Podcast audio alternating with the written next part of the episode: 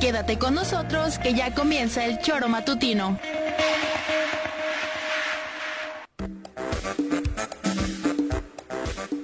Porque somos quienes alegramos tus mañanas. Interactúa con nosotros y búscanos en nuestras redes sociales como El Choro Matutino. Sintonízanos desde nuestra página web www.elchoromatutino.com y llámanos a cabina al 777-311-6050. De lunes a viernes, de 7 a 9 de la mañana, por Radio Desafío y también por Irradia FM 103.7. Somos la mejor revista informativa del país. Somos... El Choro Matutino.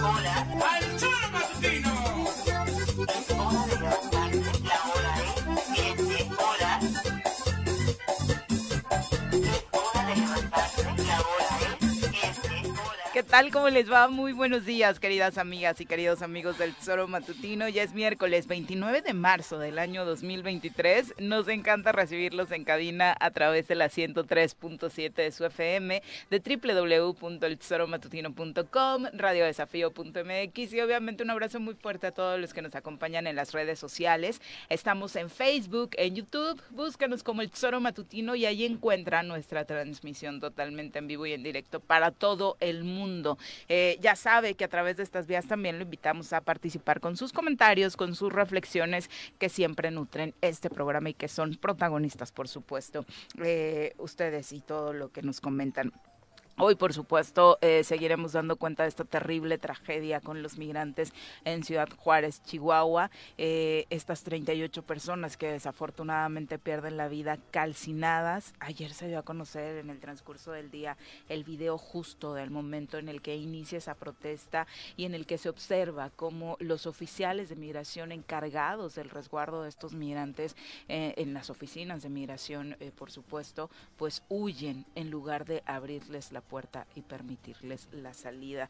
Ah, estas imágenes han recorrido el mundo y por supuesto han generado todo tipo de críticas, pero particularmente análisis sobre la crisis de los migrantes en el mundo, porque no solo se trata de los centro y sudamericanos eh, buscando un mejor futuro en Estados Unidos. Ayer justo eh, lo mencionabas, Juanjo, es un asunto, eh, es una crisis humanitaria, es una crisis a nivel mundial. Muy buenos días. Hola, buenos días. Claro que es una crisis mundial porque si hay migración es porque la injusticia prevalece en sus estados donde viven.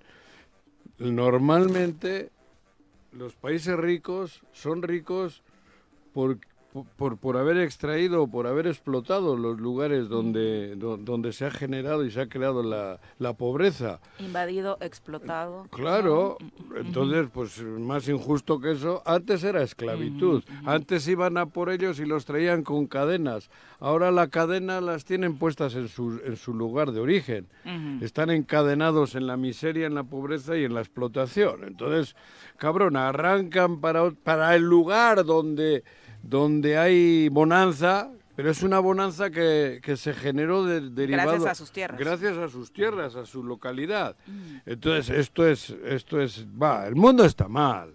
Y claro, no lo podemos arreglar desde aquí, ni, ni podemos eh, hacer que gire la tierra al revés. Pero bueno, lo que ocurrió ahora en la frontera México con Estados Unidos, eso es el claro ejemplo. Eso ocurre todos los días cruzando de África a Europa. Mm. En las pangas, en los barcos, se mueren cientos y cientos y cientos y no pasa nada. Va, es forraje para los tiburones. Es verdad, o sea, no, no, no. creo que ya ni se lleva la cuenta, ¿no? De no, los migrantes africanos que desafortunadamente murieron 38.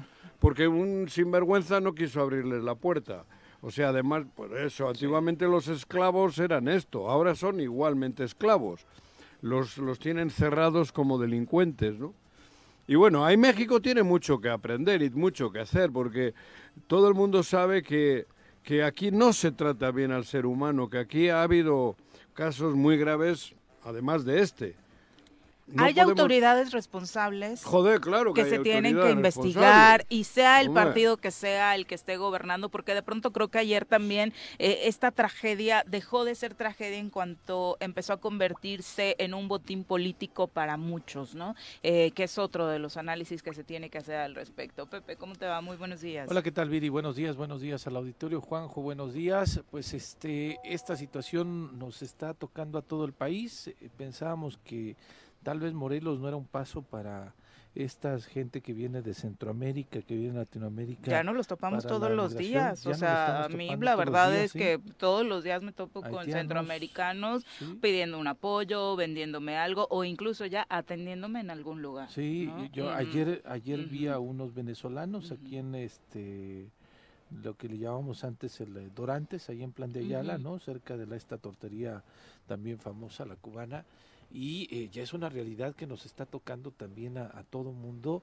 Y las imágenes de ayer no tienen, o sea, no tienen calificativo. Es verdaderamente cruel, inhumano que ante el riesgo inminente que estaban eh, pues dándose cuenta todos los tipos pateaban las, las puertas Sí, es impresionante ayuda cómo se salen los y la policías, indolencia ¿no? Sí. terrible de estos cuates de salirse este o sea no sé qué les pasaba en la cabeza me parece que es un exceso no es una falta de protocolos me parece que es un exceso de estupidez eh, de, inhum- de inhumanidad si lo puedo decir también así y alguien tiene que ser castigado por esto Viri. alguien tiene que ser castigado definitivamente Vamos a saludar a quien hoy nos acompaña en comentarios.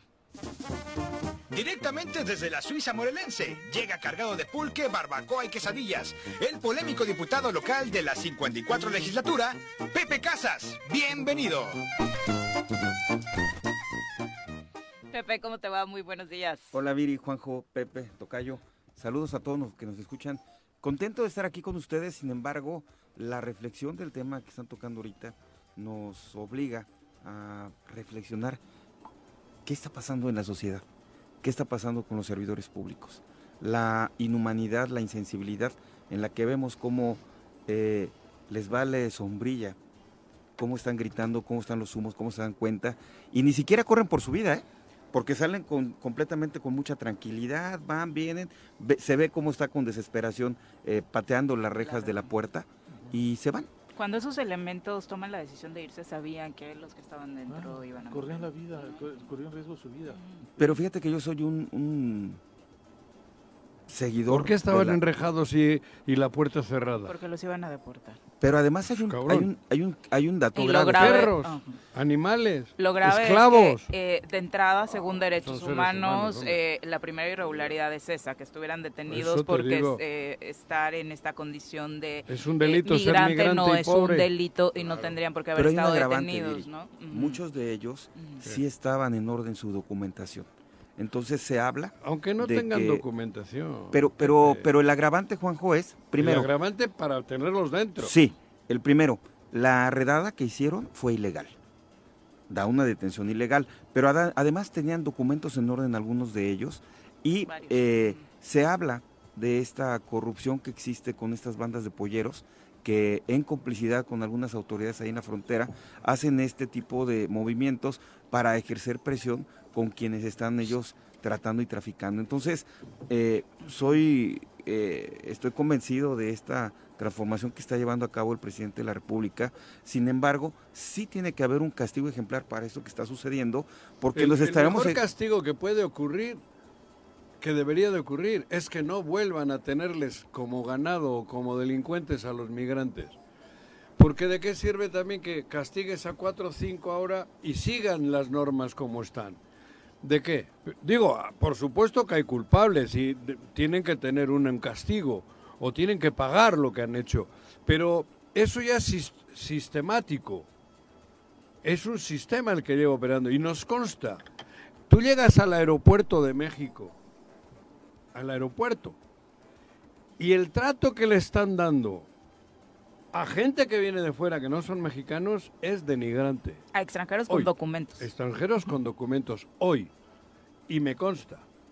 Por eso te digo, México que ha sido conocido internacional y mundialmente por ser un país acogedor, por ser un país que se abre la puerta a los De refugiados los mejores políticos, anfitriones del mundo. Exactamente. Ahora se está metiendo en un pedo descomunal. Y me consta, en el Aeropuerto Internacional de la Ciudad de México, como basura tratan a gente que llega del extranjero con pasaportes de, de- de sus países. de La origen, pregunta ¿eh? es a razón de que ayer el sé. análisis de muchos era que México se ha convertido en la policía migratoria de los Estados. Unidos, es. ¿no? Que le estamos sí, haciendo la chamba, tanto que dijimos que no y le estamos haciendo la chamba al vecino. ¿no? Exactamente. Hoy te digo a ti más, o les digo a ustedes, hoy para subir a un avión, si estás en la lista negra de Estados Unidos, no te dejan subir al avión que sea si toca espacio de Estados Unidos. No te dejan subir. Y sabemos que los filtros de Estados Unidos para decir quién es grato o no Ah, grato no, los son filtros bastante irregulares, Claro, ¿no? por- por- por- porque le gordo. No, no, no. O sea, pero es así, ¿eh? Sí. Hoy vas a, la, a- a Iberia, en México, y estás en la lista que Estados Unidos tiene, que son de todo el mundo, millones y millones. A todo el mundo medio rarito lo ponen en la lista. Y ya no te dejan volar. En la aerolínea que sea. Bueno, eso es relacionado a que somos el filtro de Estados Unidos, somos los guardianes de Estados Unidos. ¿Por que qué no aceptamos que no, ese que es papel? así. Ese también Trump. es la Ahí pregunta, está. ¿no? El Ahí presidente está. Trump no se cansó, no se cansó de decirlo, ¿no? Que les Decía íbamos a hacer ese que trabajo. el muro no, no- ya no fue construido eh, a física, pero el muro Con paredes. los miles El de muro está militares que habían se murieron en el esto, ¿eh? Sí. 40 personas murieron quemadas Ya ayer en el muro. ya les traían un seguimiento desde hace varias semanas que tuvieron este enfrentamiento en el puente. y que Intentaron muchos de ellos, incluso algunos están identificados como parte de los que mueren, para cruzar. ¿No? Y- y sabes- hace, hace un mes aproximadamente. Yo lo que de- decías ayer, Pepe, o sea, sí se hizo una redada, eh, según se sabe, en los cruces peatonales. Ellos estaban lavando eh, los parabrisas de los Porque autos, estaban comer, vendiendo chicles, migrantes. estaban juntando precisamente. Aquí los ves. Como los estamos viendo acá, ajá, Claro. que era justo eso. Se hizo esa redada, se los llevaron de ahí, de los cruceros, y bueno, finalmente pierden la vida. de A mí, ¿sabes qué me llama la atención y me ocupa? Eh, esta sistemática, este, es- eh, esta, híjole, desinterés, deshumanización ya de nuestras autoridades. De todos. Lo vemos aquí con el gobernador. Hay mucha gente que no ha entendido este, eh, que estamos en un momento diferente y le están poniendo en la torre a- al crecimiento del país. Mira, nosotros nos quejamos de cómo tratan a nuestros migrantes en la frontera, pero si te vas a la frontera sur, lo- también nuestros mexicanos tratan con la punta del zapato a los que vienen de Sudamérica. ¿eh? Es terrible la forma en la que Pues eso es se que le somos trata. el filtro de Estados Unidos. y, y ese traspaso, ese filtro Y que hay se está un haciendo. mercal- hay- Mercantilismo, mercantilismo. Es, Sí. es la esclavitud. Tráfico de personas. Tráfico de Lo, personas. lo que pasa es que en, que en cada migrante ves por lo- las autoridades Ajá. ven por lo menos 100 mil pesos, échale números, Sí, claro. Los toman corto, y los obligan a que les Y manden dinero. Mira, tuve una, una experiencia hace algunos días eh, con una- un familiar. Ahora resulta que policías de tránsito te paran, ¿Dónde? este, Aquí. Ciudad de México, Ah, ah, ah. Estado de México, Ah. ojalá, este, bueno, lo voy a comentar, ojalá no se pongan listos como está sucediendo en otros lados. Eh, ya te para el oficial, estos malos elementos, y, y- y la extorsión ya va, Juanjo, inclusive con transferencias en ese momento a Sí. cuentas de, de- de X, o traen sus lectores de Pues, tarjeta es que de ya débito. traen, ajá, ya se volvió súper fácil la O sea, transferencia, ya- ¿no? o sea, oiga, no te- preocupes, una Gracias, Clip, transferencia. ¿no? Sí, hombre, entonces, ¿cómo ha evolucionado esto? Y, y por más que algunos buenos funcionarios quieran hacer su chamba, hay gente que se está echando a perder en el camino, Juanjo. Y esta descomposición de las instituciones me preocupa y tendría que haber una mano firme también en el ejemplo eh, Pepe, del castigo Eso que debería haber. llegué hace 35 años y ocurría. No con la tecnología, pero ocurría. Pero ya se modernizaron. Llegabas a México, entrabas de Querétaro para México. Ese Entra- pa- esa parte. Ahí es el filtro, Esa parte. es el- el- ese es el triángulo de las Bermudas. Esta- Toda la vida. y la parte de Lerma y la parte de Santiago Tianguistenco. Claro, te digo, pues eso, pero no es de hoy. Antes te oríllese a la orilla y a joder. bájese pa' abajo. 500 pesos. Efectivo. 500 pesos era huevo. Sí. Eso se hace Y el 35 Estado de. México ha sido particularmente Uy. protagonista Claro. de Y- y estos ahora temas, con ¿no? la Hasta crisis- para llegar al santuario de Chalmita ¿cómo se llama el eso, municipio ahí? El- el Oye, y ahora, y ahora con Sí. las patrullas, patrullas clonadas, pues ya hasta te sale barato. Mm, Ni sabes quién Bueno, es quién. ¿qué vamos a hacer con lo que ocurrió ayer, antier en México? 40 mu- personas quemadas vivas por porque el delito que cometieron es ser pobres y buscar buscar salir de esa pobreza en el país que les ha hecho pobres. Ahora, hay protocolos, Juanjo, agujetas. En el país que les ha hecho pobres, porque eso es la verdad. El- el- el- la realidad que se vive hoy en el mundo es esa. El viejo continente Europa, que es donde está la bonanza y el dinero, explotó África durante cien, bueno, durante décadas, sacando sus riquezas y dejándoles cada vez peor a ellos. Ahora que aquellos necesitan salir, porque son muchos, para llegar a Europa los, es alimento para los tiburones, porque es así. Mm. En las playas cuando llegan los encierran como animales, les ponen bajo rejas. Aquí es lo mismo. Ayer murieron 40 muer- gente inocente, cerrados como animales y, y muertos, os digo, y, y quemados vivos, cabrón. Y, y no pasa nada, pero no va a pasar nada, o sea, no pasa nada. Que viva Estados Unidos, que viva la bonanza, que viva el país de las maravillas. Ese es el futuro. Ahí tenemos nuestro, nuestra El- el sueño salvación. El sueño americano. Sí, sí, sí. El sueño americano, pues el sueño americano para muchos es la muerte. Y, y no estoy haciendo aquí un drama. Pero las estadísticas Es así, así, lo dicen. es así. Y en Europa es igual. Aquí es Latinoamérica y el Caribe. Allí es África. África. Y en otros lugares en Asia pues tienen los mismos conflictos. Así es. En los países ricos, ¿por qué son ricos? Por lo que han explotado de los países pobres. Y, Y, lo que siguen explotando. Y, y- ¿no? y que lo siguen explotando, y nos ¿no? siguen Muchos de los explotando. conflictos bélicos que Y los que estamos en medio como. México, que ahí vamos, pues eh, so- somos cómplices. La pregunta es por qué si estamos en medio hoy decidimos jugar este papel, ¿no? Esa sería la gran pregunta para esta postura que ha asumido el gobierno mexicano, porque hay que decirlo, es así. Y, y la otra Pues porque lectura te es- toca políticamente andar ahí. ¿Por qué? Pues porque no, no, no hay decisión, porque te joden.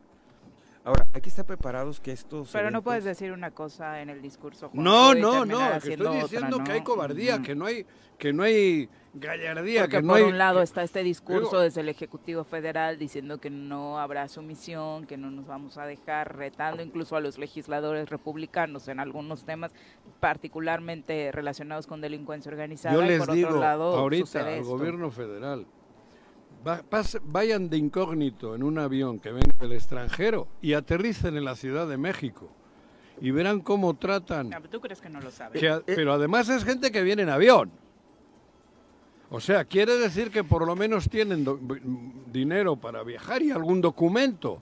Porque en el avión no puedes subir si no traes un documento oficial y dinero. Y no tienen esta etiqueta Y los de tratan ilegal. con la punta del pie y los regresan en el primer vuelo. Eso es inhumano, contra los derechos humanos de todos.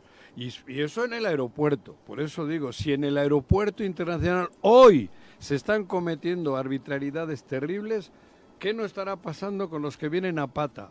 Pero Con- fíjate, Con los que vienen con su mochilita y 100, 100 dólares en, en, en la mochila. Documentadas quejas de derechos humanos contra esta oficina de migración en particular, había previamente muchísimas y nadie las peló nunca, ¿no? pero hay una incongruencia, Juanjo. ¿Qué? Recientemente estuve en el aeropuerto de San Diego, perdí un avión y tuve que estar ahí para tomarlo a madrugada. Conté por lo menos 200 inmigrantes que estaban dentro del aeropuerto y existe una tolerancia, por lo menos en ese, donde no los sacaron, ¿eh? Y te los encontrabas cerca de las, de las, de las butacas, detrás de las escaleras, y todos ellos con unas eh, toallas térmicas, bueno, unas cobijas térmicas que es de estas como de aluminio, y estaban dentro de la, de la zona del aeropuerto. Por otro lado, yo creo que esto que sucedió lleva a una profunda reflexión de nuestras autoridades. Mm, Para mi punto de vista, terrible la actuación del secretario de Gobernación, Adán Augusto, cuando le echa la bolita a Marcelo Ebrard, que él es el responsable y que empiecen a darle un tinte político El a, a Instituto la Nacional de. Migración depende de la Secretaría de Gobernación. Sí, pero ahí está la declaración de él donde, este donde lo Pues López y se lo manda a. Ebrard. Entonces, ese es muy mensaje, muy mal mensaje Pues del claro, equipo pero- de lo que está sucediendo. ¿Por qué, Juanjo? Mira, no hay que No, y que de a Adán vista- Augusto le indignara más que se hubiera filtrado el video que la propia muerte de los migrantes. se le ¿no? filtró Ayer a su sus- de su secretaría. estuvo enfocado a eso. ¿no? Entonces, eh, la- lo que yo quiero comentar es, tiene que haber una profunda reflexión en, en el tema de migración porque va a aumentar. Con lo que está pasando en Suiza del tema eh, económico, en Alemania, con el banco que nuevamente ac- acaba de entrar en quiebra, con Argentina, que se va al 107% de una inflación histórica, y que México ha mantenido una muy buena estabilidad en el peso, se vuelve hoy el paraíso ideal México para vas la al y, Entonces, la, hay, y la canasta básica Es está... que Muy engañoso Se ha mantenido tema. el peso, pero la Pero inflación está, la- está la- ahí, eh, permanente. Sí, Sí, pero lo que pasó en Argentina, la, na- Juanjo, la canasta... Sí, lo del súper ya Lo del es increíble. cañón. Algo raro Y cada ocurre, semana verdad, va peor. Yo voy a la... Yo soy... Yo hago compras. Pero Juanjo, semana, a lo que voy, imagínate cabrón, cómo, cómo presiona el tema de Argentina con una inflación del 107%, ya declarara formalmente, eso va a obligar, es, un, es un, una cuña que obliga a que la gente de Centroamérica venga a buscar el paraíso que ahora es México. Ya No, México no es un ¿eh? paraíso. ¿Quién ha dicho que es el paraíso? Pues a lo- Para como la están pasando allá abajo, Para no, para los migrantes, los migrantes es un paso. México no bueno, tiene... muchos hoy se están quedando Ah, por las bueno, se está condiciones. quedando, Juanjo. claro, obligados, pero obligados. obligados, pero el sueño de todos es el paraíso terrenal que le llaman Estados Unidos. No, no, no.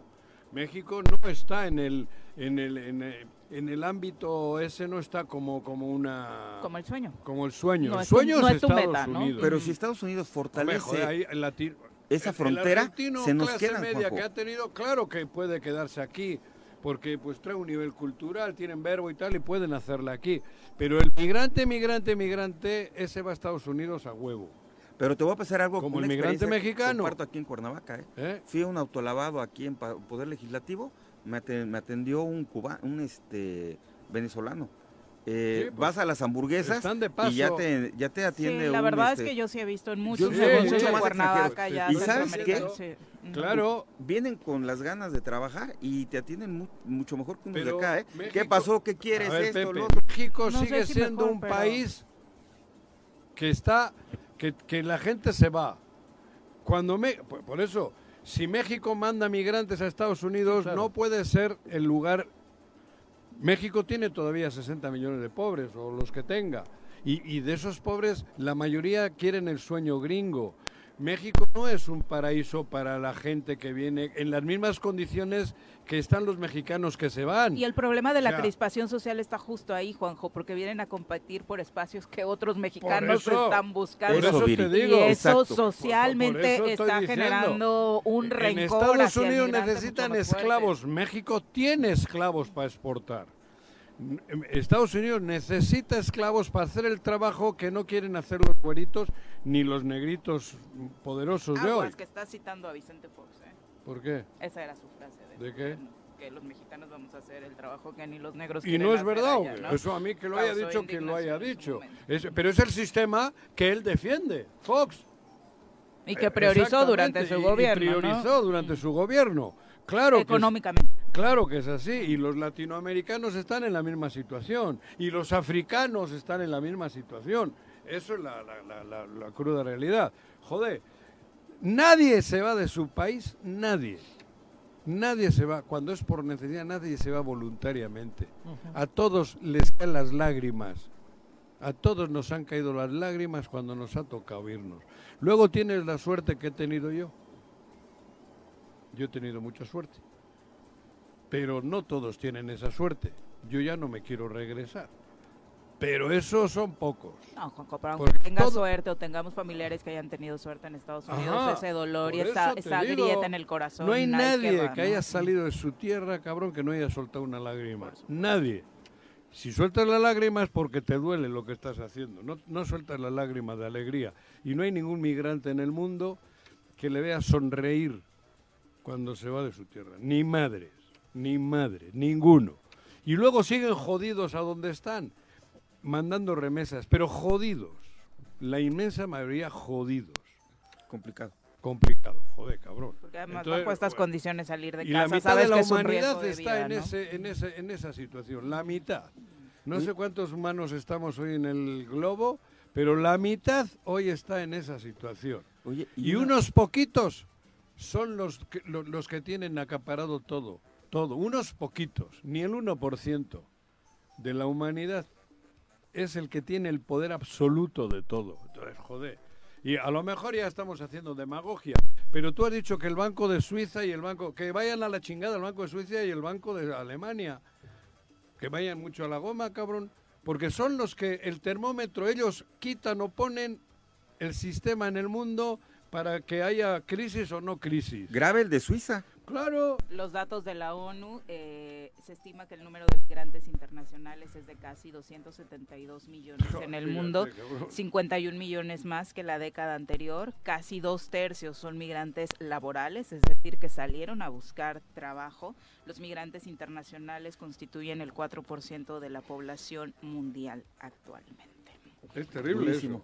Oye, Juanjo, ¿y Eh. quién le pasó el encendedor, el cerillo, para que incendiaran las colchonetas? Pero si no eran delincuentes. El encen- de eso sí me dices en la cárcel, pero ellos, ¿por qué Hay no un pueden...? protocolo.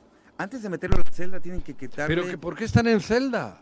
Por, por eso... Pero a hay ver, Pepe, ellos eran seres humanos libres, que estaban transitando No había ningún hacia delito. su sueño, no había delito. ¿Por qué no van a tener un encendedor por qué no van a tener... Me refiero ya en el momento que están en una dependencia oficial y los ponen bajo las rejas. De hecho, es parte de lo que pero- dice pero- Comisión de Derechos Humanos, que eh, eh, son parte del listado de irregularidades que se cometían. ¿Cómo se esto esto que hablas, ni siquiera agujetas se les dejaban meter. De hecho, en la redada Pero se eso- detuvieron también mujeres y niños. Previo al incendio, mujeres separan, y ¿no? niños los, los liberaron. Ah. Eh, ellas ya se encontraban eh, fuera y solo los hombres se encontraban dentro de esta oficina para hacerle su documentación. Y era parte del enojo, porque lo que ellos pensaban al ser liberados, sus hijos y sus, sus parejas, eh, que iban a ser deportados solos y entonces la desesperación al ver eh, que sus familias Mal. podrían quedarse en México, pues los hizo y- seguramente tomar esta decisión, ¿no? Ya son las 7 con 28, nos vamos a una pausa, regresamos. 7 con 32 de la mañana, gracias por continuar con nosotros. Saludamos ahora en cabina, con mucho gusto. No cantes, Juan José. Que me ha dado No le van a cambiar de estación, no cantes. Ahora Vamos van a entrevista. Al otoño. Saludamos con muchísimo gusto al alcalde de Jutepec, ¿Por qué Rafa Reyes. Bienvenido, Rafa. Muy buenos días. Hola, Viri. ¿Madrugaste? buenos días. Rafa. Buen día. Juanjo, Ah, buenos días, entrañables amigos todos. Es Muchas gracias por la oportunidad. al estudio tan temprano, cabrón. No, yo me levanto Los todos los días, me levanto a las 5 o 5 y media de la mañana. A Todos mear. los días, sin falta. A mear. Dile, si no me apellido Arrece. No, pero hoy Hacer mis vienes de una actividad de hacer mis actividades, sí, fui a llevar a mi hija a la escuela, efectivamente, pasa? sí. Pero regularmente me paro temprano, reviso las incidencias en el tiempo que pude estar desconectado, digamos de las 11, 12 de la, de la noche a las 5 de la mañana, lo que haya pasado este, en, el, en el municipio, y luego me voy a hacer ejercicio. Todos los días esa es mi rutina, ¿verdad? Y a veces, Iniciar bueno, pues me toca ¿Qué ir a dejar a mi hija. haces? Este, hago- No, no, no, no, porque no les creo a estos políticos. hago cardio y hago algo de peso. Está. Luego le manda selfie en el gym porque ya sabes que si no hay selfie. Quiero pruebas, no, no cuenta. Un día parate a las 5 de la mañana y vamos Yo a sí me hacer. paro a las 5 de la mañana diario. Pero y no hago nada lo que de eso dijiste. has A checar el clima, él sí se levanta a hacer Sí. pipí, a checar cómo anda Pero el clima en no, no, Huitzilac, no, si no, se sí. congela está bajo cero, ¿no? Pero bueno. Ah, pues es que estás en Huitzilac, además. Huitzilac, entonces, ya sabes. Bienvenido, Rafa. Gracias, Juanjo. Gracias, Pepes. Gracias, Viri. Muchas Oye, gracias. Pues eh, el tema de seguridad sigue siendo el asunto, el gran asunto con la ciudadanía, Rafa, eh, seguramente en las calles y demás, es uno de los cuestionamientos principales. Sin duda, la asignatura pendiente. Mm. No lo digo yo, lo reflejan todas las encuestas de opinión pública. La gente sigue teniendo miedo, sigue teniendo terror. Eh, considero que los tres órdenes de gobierno somos responsables, corresponsables, en este caso nosotros como gobierno municipal. No rehuimos a nuestra responsabilidad, por el contrario, estamos trabajando todos los días con una fuerte preocupación. Cierto es que el problema no es exclusivo de Jutepec, ni siquiera de Morelos, está ocurriendo un fenómeno de inseguridad en todo el, en todo el país, en una buena parte del país. Y lo que y lo que nosotros vamos haciendo pues es generando condiciones que nos permitan, bueno, pues acercarnos lo más que se pueda a atender el tema de la seguridad. ¿Cómo participa el municipio teniendo el esquema de mando? No. Yo estoy de acuerdo con lo que dice Rafa, pero yo he ido a Mérida, a Yucatán, creo que últimamente cuatro veces, y yo llego a Yucatán y siento seguridad, la palpo, digo al Chile, en el estado. Vas a entrar a, a la capital y tienes un retén permanente, cabrón, en cada una de las entradas. Entras a la ciudad, tienes torretas, tienes cámaras, tiene, se respira, digo, al Chile se respira esa seguridad. Digo, hay delincuentes y supongo que, que habrá incluso narcos, pero aquí no. En Querétaro empieza a verse también, porque acabo de estar, empiezo a- eh, se empieza a ver ese, ese, ese sistema en el que de manera directa quieres combatir a la delincuencia. De manera, luego hay otras, que todos sabemos, la cultura, el otro, tal, espacios libres, pa- pero cabrón, en Morelos no, ¿dónde están? Rafa, Bueno, te solo- lo digo, perdón que... ¿Dónde están? Yo no siento nada de eso. Y si hay una camioneta parada, puta, parece que están leyendo el periódico. Bueno, ahora el teléfono. Bueno, solamente que mencionaste dos estados Por ejemplo. están reflejados en todas las encuestas como de los Ah. mejores estados de la República Mexicana, en, En donde, economía, Ento- en por eso. ¿verdad? Pues esa tiene que ser la aspiración hacia adelante. en bajos niveles de corrupción. Pero hoy, hoy a mí no me toca. Lo que a mí me No, toca no, no, lo he venido haciendo. del Estado. No, claro, ya, lo que a mí me perdón, toca no, yo lo he venido haciendo y además quisiera un poquito enumerar lo que hemos venido este, construyendo para recuperar el tema de la paz y la tranquilidad de la gente. Eh, en primer punto, ¿no? con ahora sí que con presu- presunción digo, somos el municipio mejor iluminado.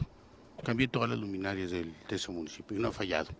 Ahí tienes las 14.700 luminarias funcionando.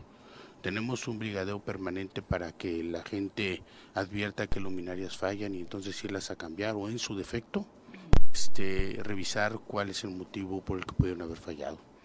Hemos colocado alarmas vecinales, no solamente en lugares es- específicos en donde la gente nos dice que tienen que ser colocadas, eh, también en escuelas. Hemos generado condiciones para ampliar el parque vehicular, motos y por supuesto el tema de patrullas. Hemos colocado cámaras de videovigilancia y estamos por colocar otras cámaras de videovigilancia que serán don- que serán donadas por empresarios. Nosotros Funcionan. Este sí, claro, funcionan. Unas están Digo- conectadas al C5 y estamos a nada, a nada de poder este, constituir un C2 en la comandancia de la policía. Tenemos la policía mejor pagada. Cuando yo llegué había policías que ganaban 7, 8 mil pesos mensuales. Hoy el policía que menos gana en Jutepec gana 12 mil pesos. Y estamos también eh, en, a unos días de anunciar que próximamente los policías van a ganar 12 mil 900 pesos, que es lo que marca ¿no? como el salario justo mínimo que pueden tener los policías y también se lo vamos a incrementar, seguramente será un par de meses. Estamos trabajando con iniciativa privada en conjunto para generar condiciones, echamos a caminar hace un par de días un dron que estará funcionando este de manera permanente también para el asunto de la vigilancia. Vamos construyendo espacios públicos que nos permitan, bueno, pues este que los jóvenes puedan dedicarse a otro tipo de actividades y no a actividades ilícitas. Distribuimos 98 mil paquetes de útiles escolares en apoyo a la economía familiar, tratando de evitar la deserción escolar, tratando de generar también eh, las condiciones para que los chavos puedan dedicarse a actividades absolutamente lucrativas en términos de su intelecto y de su crecimiento este, mental y por supuesto en todo lo que respecta al asunto de la salud recuperamos los, todos los espacios públicos y los iluminamos. Estamos llevando a cabo torneos de voleibol, de básquetbol, este, cuadrangulares de fútbol, todas las semanas para, para tratar también de generar este, este, este clima de, de paz y de tranquilidad. Estamos trabajando todos los días de manera conjunta con el secretario de Seguridad Pública para hacer un patrullaje de manera conjunta con la Guardia Nacional, por supuesto con la Marina, eh, con, con, la gente que se ha incorporado, porque además hay, una extraordinaria relación con el jefe de la zona militar, etcétera. Estamos trabajando todos los días, en todo momento. Sabemos que falta mucho por hacer. Para atender un problema, lo primero que tenemos que reconocer, eh, que reconocer es que el problema existe y nosotros lo reconocemos y no rehuimos a nuestra responsabilidad ni culpamos a nadie. Por el contrario, hacemos el trabajo todos los días, tratando de, comunicarnos, de tener esta coordinación con el Comisionado Estatal de Seguridad Pública y, y además tengo que decirles algo con toda claridad. Nosotros nos adherimos al mando coordinado porque consideramos que nadie puede rehuir a su responsabilidad y que los tres órdenes de gobierno somos los corresponsables directos de otorgar la seguridad. Pero además, eh, ¿fue el municipio el que solicita la presencia de, Marina, de Guardia Nacional a través de estas mesas de coordinación eh, por la paz, Rafa? O, este refuerzo de qué forma? Desde que yo llegué a ser presidente municipal, a una, a una de las instituciones a la que acudí fue este, a la Sedena. Fui a ver al jefe de la zona militar nos pusimos de acuerdo con el Comisionado Estatal de Seguridad Pública. Hemos solicitado el apoyo también de la Marina para ir a, para ir a patrullar. Y ahora que en el momento que, se crea la Guardia Nacional, pues también tocamos la puerta con la Guardia Nacional para tratar de, construir estos espacios que nos permitiera tener una, una ciudad vigilada. En síntesis te puedo decir, hemos hecho lo que a nosotros nos corresponde en materia de prevención, con acciones sociales, de corte social, y por el otro lado, también en todo lo que corresponde al tema de carácter preventivo. ¿Falta mucho por hacer? Claro que falta mucho por hacer. Es la asignatura pendiente, es la asignatura pendiente. Hay dos temas que la gente refleja en encuestas de opinión pública que le lastiman. Y uno está por encima ya de la seguridad, que tiene que ver la economía. La gente está muy preocupada. Sí, lo platicábamos previo a la inflación. Recientemente se dio el anuncio de que llegan 500 elementos a Temisco de la Sedena y Guardia Nacional.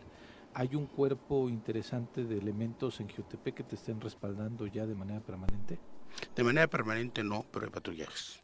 En este trabajo de coordinación con Jaime Mateo Sánchez, que es nuestro secretario de Seguridad Pública, se están haciendo de, forma permanente patrullajes en los lugares en donde consideramos tenemos el mayor índice de delitos, que te los puedo decir aquí. Estamos preocupados por la colonia Morelos, por venir Otilio Montaño, Tejalpa y Cibac, y es ahí en donde tenemos que emprender todas las acciones que nos permitan irlo bajando. Si ustedes recuerdan, durante mi primer informe de gobierno, dimos a conocer un estudio que se hizo de manera conjunta con el Colegio de México, que además quien, lo, quien, quien dio a conocer las cifras eh, fue Sergio Aguayo, el doctor Sergio Aguayo. Y en ese momento es que nosotros entendemos...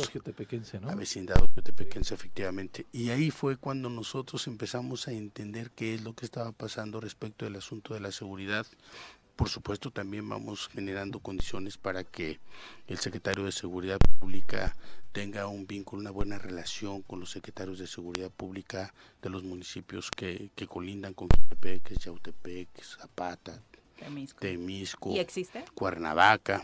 ¿Perdón? ¿Y existe esa buena coordinación? Existe esa coordinación.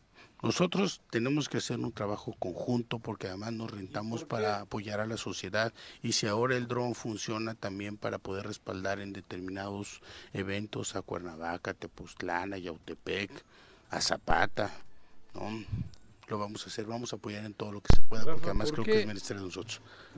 Digo, perdón, pero no me voy a referir a Jutepec solo, porque yo sé que tú vas más allá de Jutepec, tú eres morelense, como, como muchos de los que están en el ámbito político.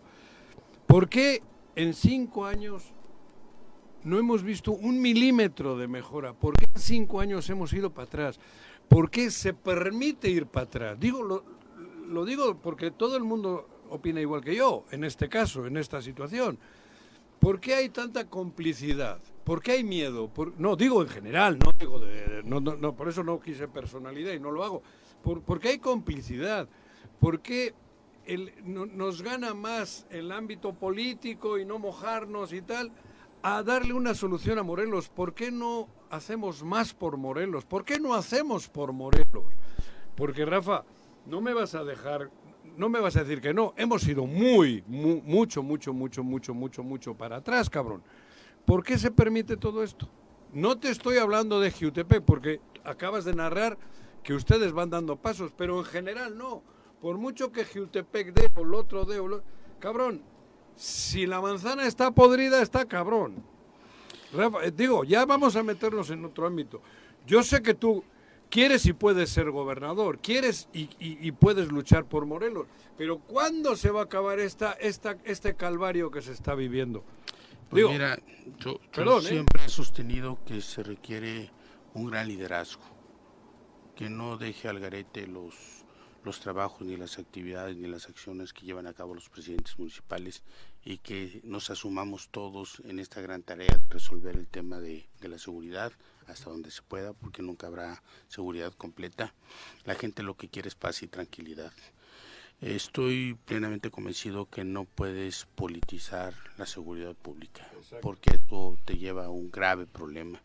Adicionalmente, considero que se requiere un eje rector para, para trabajar todos en conjunto en la iluminación, en la compra y adquisición de más, de más patrullas, de más motos, por supuesto en la recuperación de los espacios públicos, en la iluminación de esos espacios públicos, en tratar de generar condiciones que permita acercar hasta donde sea posible al magisterio, que también nosotros lo estamos haciendo, porque es ahí en donde vas a sembrar lo que, lo que quieres cosechar hacia, el- hacia adelante.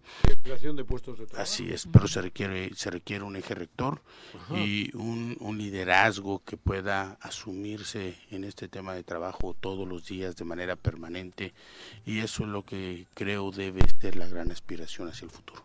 Pero, pero eso es cuando hay visión, Rafa, y hay plenación. Tú cuando asumiste, sí, y, y visión y sí, que- pero eh, Claro. cuando asumiste la alcaldía, sabías a dónde querías llevar a Jutepec. Hay gente que ha llegado al gobierno teniendo la fortuna del voto y la cascada de Morena. Hablo del gobierno actual.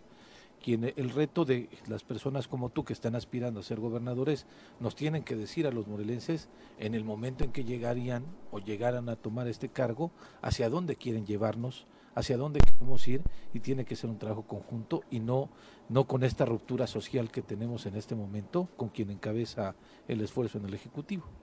Yo lo que te diré es que para el futuro se requiere eh, un liderazgo que asuma una directriz, que entienda el mal y los daños que está pasando este Morelos y los morelenses, que reconozcamos que hay cinco ejes importantes sobre los que la gente tiene y aspira este tener certeza. Tiene que ver con el asunto de la economía, ¿no? La gente tiene que tener chamba, salud, alimentación, educación y seguridad. Si tenemos estos cinco ejes, habremos cumplido con los este, cinco temas más importantes que benefician de manera directa la unidad este, de las familias y lo más importante, la paz y la tranquilidad que se requieren para seguir avanzando. A, a mí me llama la atención, este, Rafa, Juanjo, eh, lo que sucedió ayer en Yautepec con la ejecución de un ciudadano. El hartazgo de la gente ante la Sí. falta eh, de procesamiento de un delincuente, de que lo pongas ante las autoridades eh, estatales, después ¿no? se procesa en Yautepec, y que hoy el hartazgo ya no es como antes. Tenemos Morelos históricamente ha tomado delincuentes, inclusive en una ocasión en un, en un municipio a un servidor, a un funcionario de la, de la Procuraduría, y bueno, se hacía el, el conato de linchamiento, e intervenía la autoridad, pero hoy vimos que toman al, al, al asaltante, al delincuente, y con una pistola. Este Bueno, en Huitzilac también ¿El tercero? pasó. Este Entonces, en. Huitzilac pasó. Sí. Entonces, hay- Sí. lo que sucedió ayer ya, pero no lo habíamos visto eh, a- en un arma de fuego. Este, No, a estos los quemaron. En los de Huichilac los quemaron, los Sí. sacaron de la, de la, de la- Se los quitaron se a los quitaron policías. Sí, y, y Aquí en el un tema- reciente. Mm. Aquí el tema, yo coincido contigo, aquí el tema es cuánto tiempo tuvieron a esta persona la gente y no hubo la capacidad de que llegara el mando único a este a quitarles el delincuente para procesarlo como debían. Y, y que eso se vuelva un ahí. ejemplo en los demás municipios, Rafa, de este hartazgo que hay, de, de la carencia en las instituciones, ¿no? en, la, en la reacción. Y Eso por un lado. Y por otro lado, también quiero decirte que tuve la necesidad eh, la semana pasada de ir a Tejalpa a hacer un trámite en el registro civil y te quiero reconocer dos cosas. Una muy buena atención ahí en las oficinas de registro civil de Tejalpa Mm, y está, muy, muy limpio ahí el, el jardincito. Ay, ay, ay. Alguien tenía que No. venir de buenas hoy porque Ay, vemos que tú no.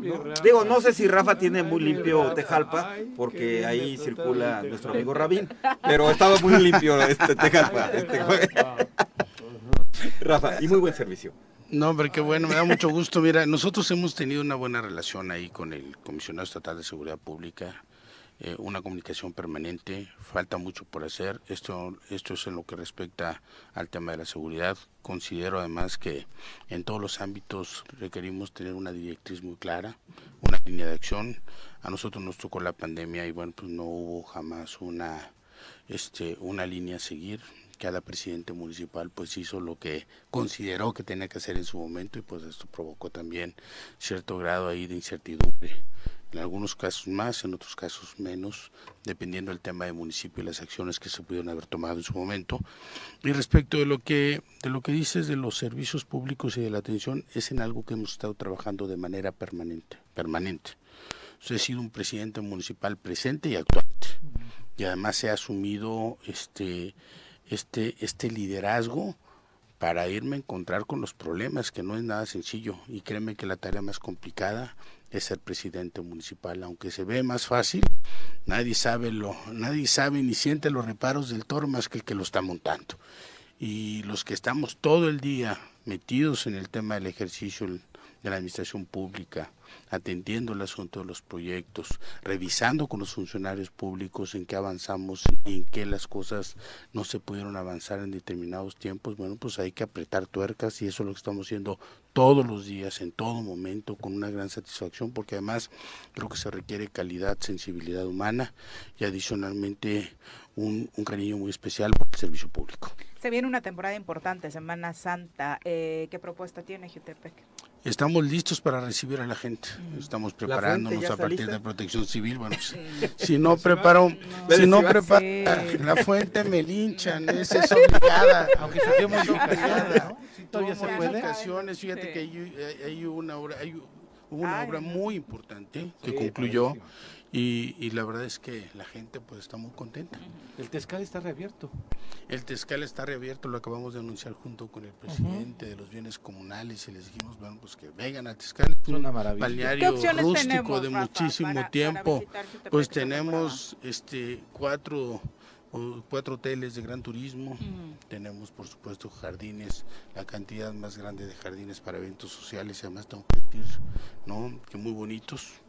Eh, tenemos Le traen los dulces recuerdos para a Juan quien quieran. Sí. Muy, sí. Hasta suspiró. No, los, Sí, hasta los, los viveros, los viveros que además también son un gran orgullo de, de Jutepec, la parte gastronómica para todos los bolsillos, lo que la gente, lo que la gente quiera, y bueno, pues eso es lo que ofrecemos a la a la sociedad, a, a la sociedad de Morelos y balnearios, por supuesto, de todo tipo de balnearios. El marisco, el marisco. Para la cuaresma. ¿no? Ferretería. Sí. Saludos, José Manuel. Ferretería Zapata, cabrón. Saludos. No, lo digo, lo del Tezcal es una muy buena noticia. Tenía años que no estaba ahí y me parece ¿Qué es que eso? es un, un balneario rústico, Por como eso. lo dice Parezco Rafa, ¿no? Guau, Juan. Ahí en la-. No, no, no, no. 20 ¿Qué años en Morelos. Claro. No, En una zona que además se reserva. Me recordaste a ecológica. Cuau. ¿Cuál es? Hace- ¿Dónde está? ¿Qué es el Tezcal? Hace muchos años, esta reserva ecológica, eh, un gobernador tuvo la visión de hacerlo un balneario, un balneario que hoy, hoy requiere una cantidad importante de inversión de recursos para reactivarlo. Estuvimos platicando con el presidente de los bienes comunales de Tejalpa y bueno, pues decía, ojalá que en algún momento alguien venga y pueda recuperar este balneario y demás para, para echarlo a caminar de manera formal e invitar a todos los turistas nacionales e internacionales a que puedan venir. Creo que esta debe ser la clave. Alguien Además- que asuma este gran liderazgo. Ahí hacían Pues de paseos- rescatar espacios. Ahí ¿no? hacían paseos Mm. ciclistas, Rafa. Recuerdo que había algunas rutas de pronto. Todavía, paseos todavía es un ¿no? extraordinario espacio ¿no? ahí para ir a correr. Mucha gente va por la mañana a correr, a andar en bicicleta, hacer diferentes actividades, otros a caminar. Se respira un aire puro, limpio. La verdad es que además somos, si lo quieres ver, la cisterna de agua limpia más grande que tenemos en toda la zona metropolitana de Morelos. Qué buena definición. ¿Cuándo comienza la campaña electoral? Hasta el Joaquín, no año. es tema, estamos hablando de Semana cabrón, Santa. pues, joder, digo, yo quiero saber. Bueno, ¿Quieres llevar a en alguien al Calvario? No, precandidatos Calvario, definidos. no, En cabrón. diciembre ya va, ya, Ya, va, ya, ya se va calentando noviembre, ¿no? ya estamos, Yo, ya yo calculo que por ahí ¿Cuándo de, que septiembre, octubre habrá. Ah, hasta el siguiente año. Ah, por eso, Hasta güey. 90 días antes pueden. Todavía no se te va a hacer, Juanji, que se vaya quien quieres que ¿Ya me estás corriendo? No, a ti no. Bueno, si, te refieres al gobernador, tienes mayo, ¿eh? Para irse a buscar algo. Pues que allá. Tienes hasta mayo. Del siguiente año. Ojalá De este. que tu Si él premonición quisiera buscar en la Ciudad de. México o en tenga que pedir, ¿Eso es tu que deseo para Rafa? por esto. No, para Rafa, ¿qué? No, yo estoy hablando de otro, Ah. no, de Rafa. No, Rafa, Rafa, Rafa ya sabe el que tiene que hacer, cabrón. él, él- ya sabe. Rafa, pues muchísimas gracias por acompañarnos. Es un honor estar con, con Para ustedes. tu pueblo, Pajitepec, Pues para mandarles un abrazo y a trabajar. Ahorita atiendo dos, tres temas por aquí en Cuernavaca y al filo de las 11 ya estoy otra vez atendiendo temas allá en, en mi pueblo. Un abrazo para todos mis paisanos. Muchas A toda la gracias. gente de Morelos, por supuesto. Eso. Gracias por acompañarnos, Eso. mucha gente conectada Rafa. siguiendo la entrevista y enviándote buenos deseos en esta encomienda que creo que la mayoría de los que están escribiendo coinciden que sí, ojalá tomes eh, una decisión importante que abarque una mayor responsabilidad que Jutepec, sino en El beneficio de los morelenses. Perfecto. Éxito. Un abrazo para, Para todos ti los para que se tomaron el, el tiempo de escribir. Amigas y amigos, un abrazote con tu cariño. Bueno, Gracias. Buen 7 día. con 56, volvemos. Bueno, bueno. Gracias por continuar con nosotros. Bueno, desafortunadamente se reporta un hombre sin vida asesinado a bordo de un auto acá en la colonia Ciudad Chapultepec de Cuernavaca. Los hechos ocurrieron justo cuando los estudiantes estaban entrando a la escuela en la secundaria se técnica acostumbren. 18.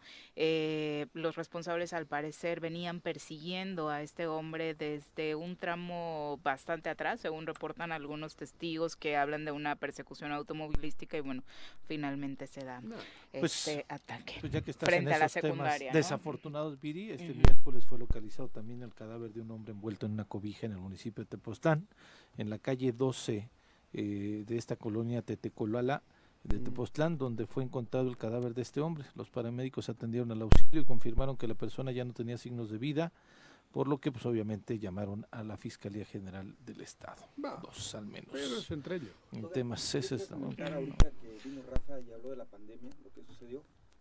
El micro de Ah, Pepe creo que no que se no está escucha. escuchando. Hola, ahí ya está. ya está. Eh, quisiera no dejar pasar, ahorita que escuché a Rafa con el tema de la pandemia, mandarle un fuerte abrazo hasta donde se encuentre espiritualmente, ah, perdón, hasta donde se encuentre espiritualmente mi amigo Rogelio Torres, el alcalde de Tepoztlán, que Él murió hizo de frente a COVID. la pandemia Murió de COVID. COVID, sí. ante esta eh, falta de liderazgo en el Estado para atender la pandemia, él tomó las riendas de su municipio, hizo un buen filtro, sanitizó y curiosamente muere por COVID, ¿no?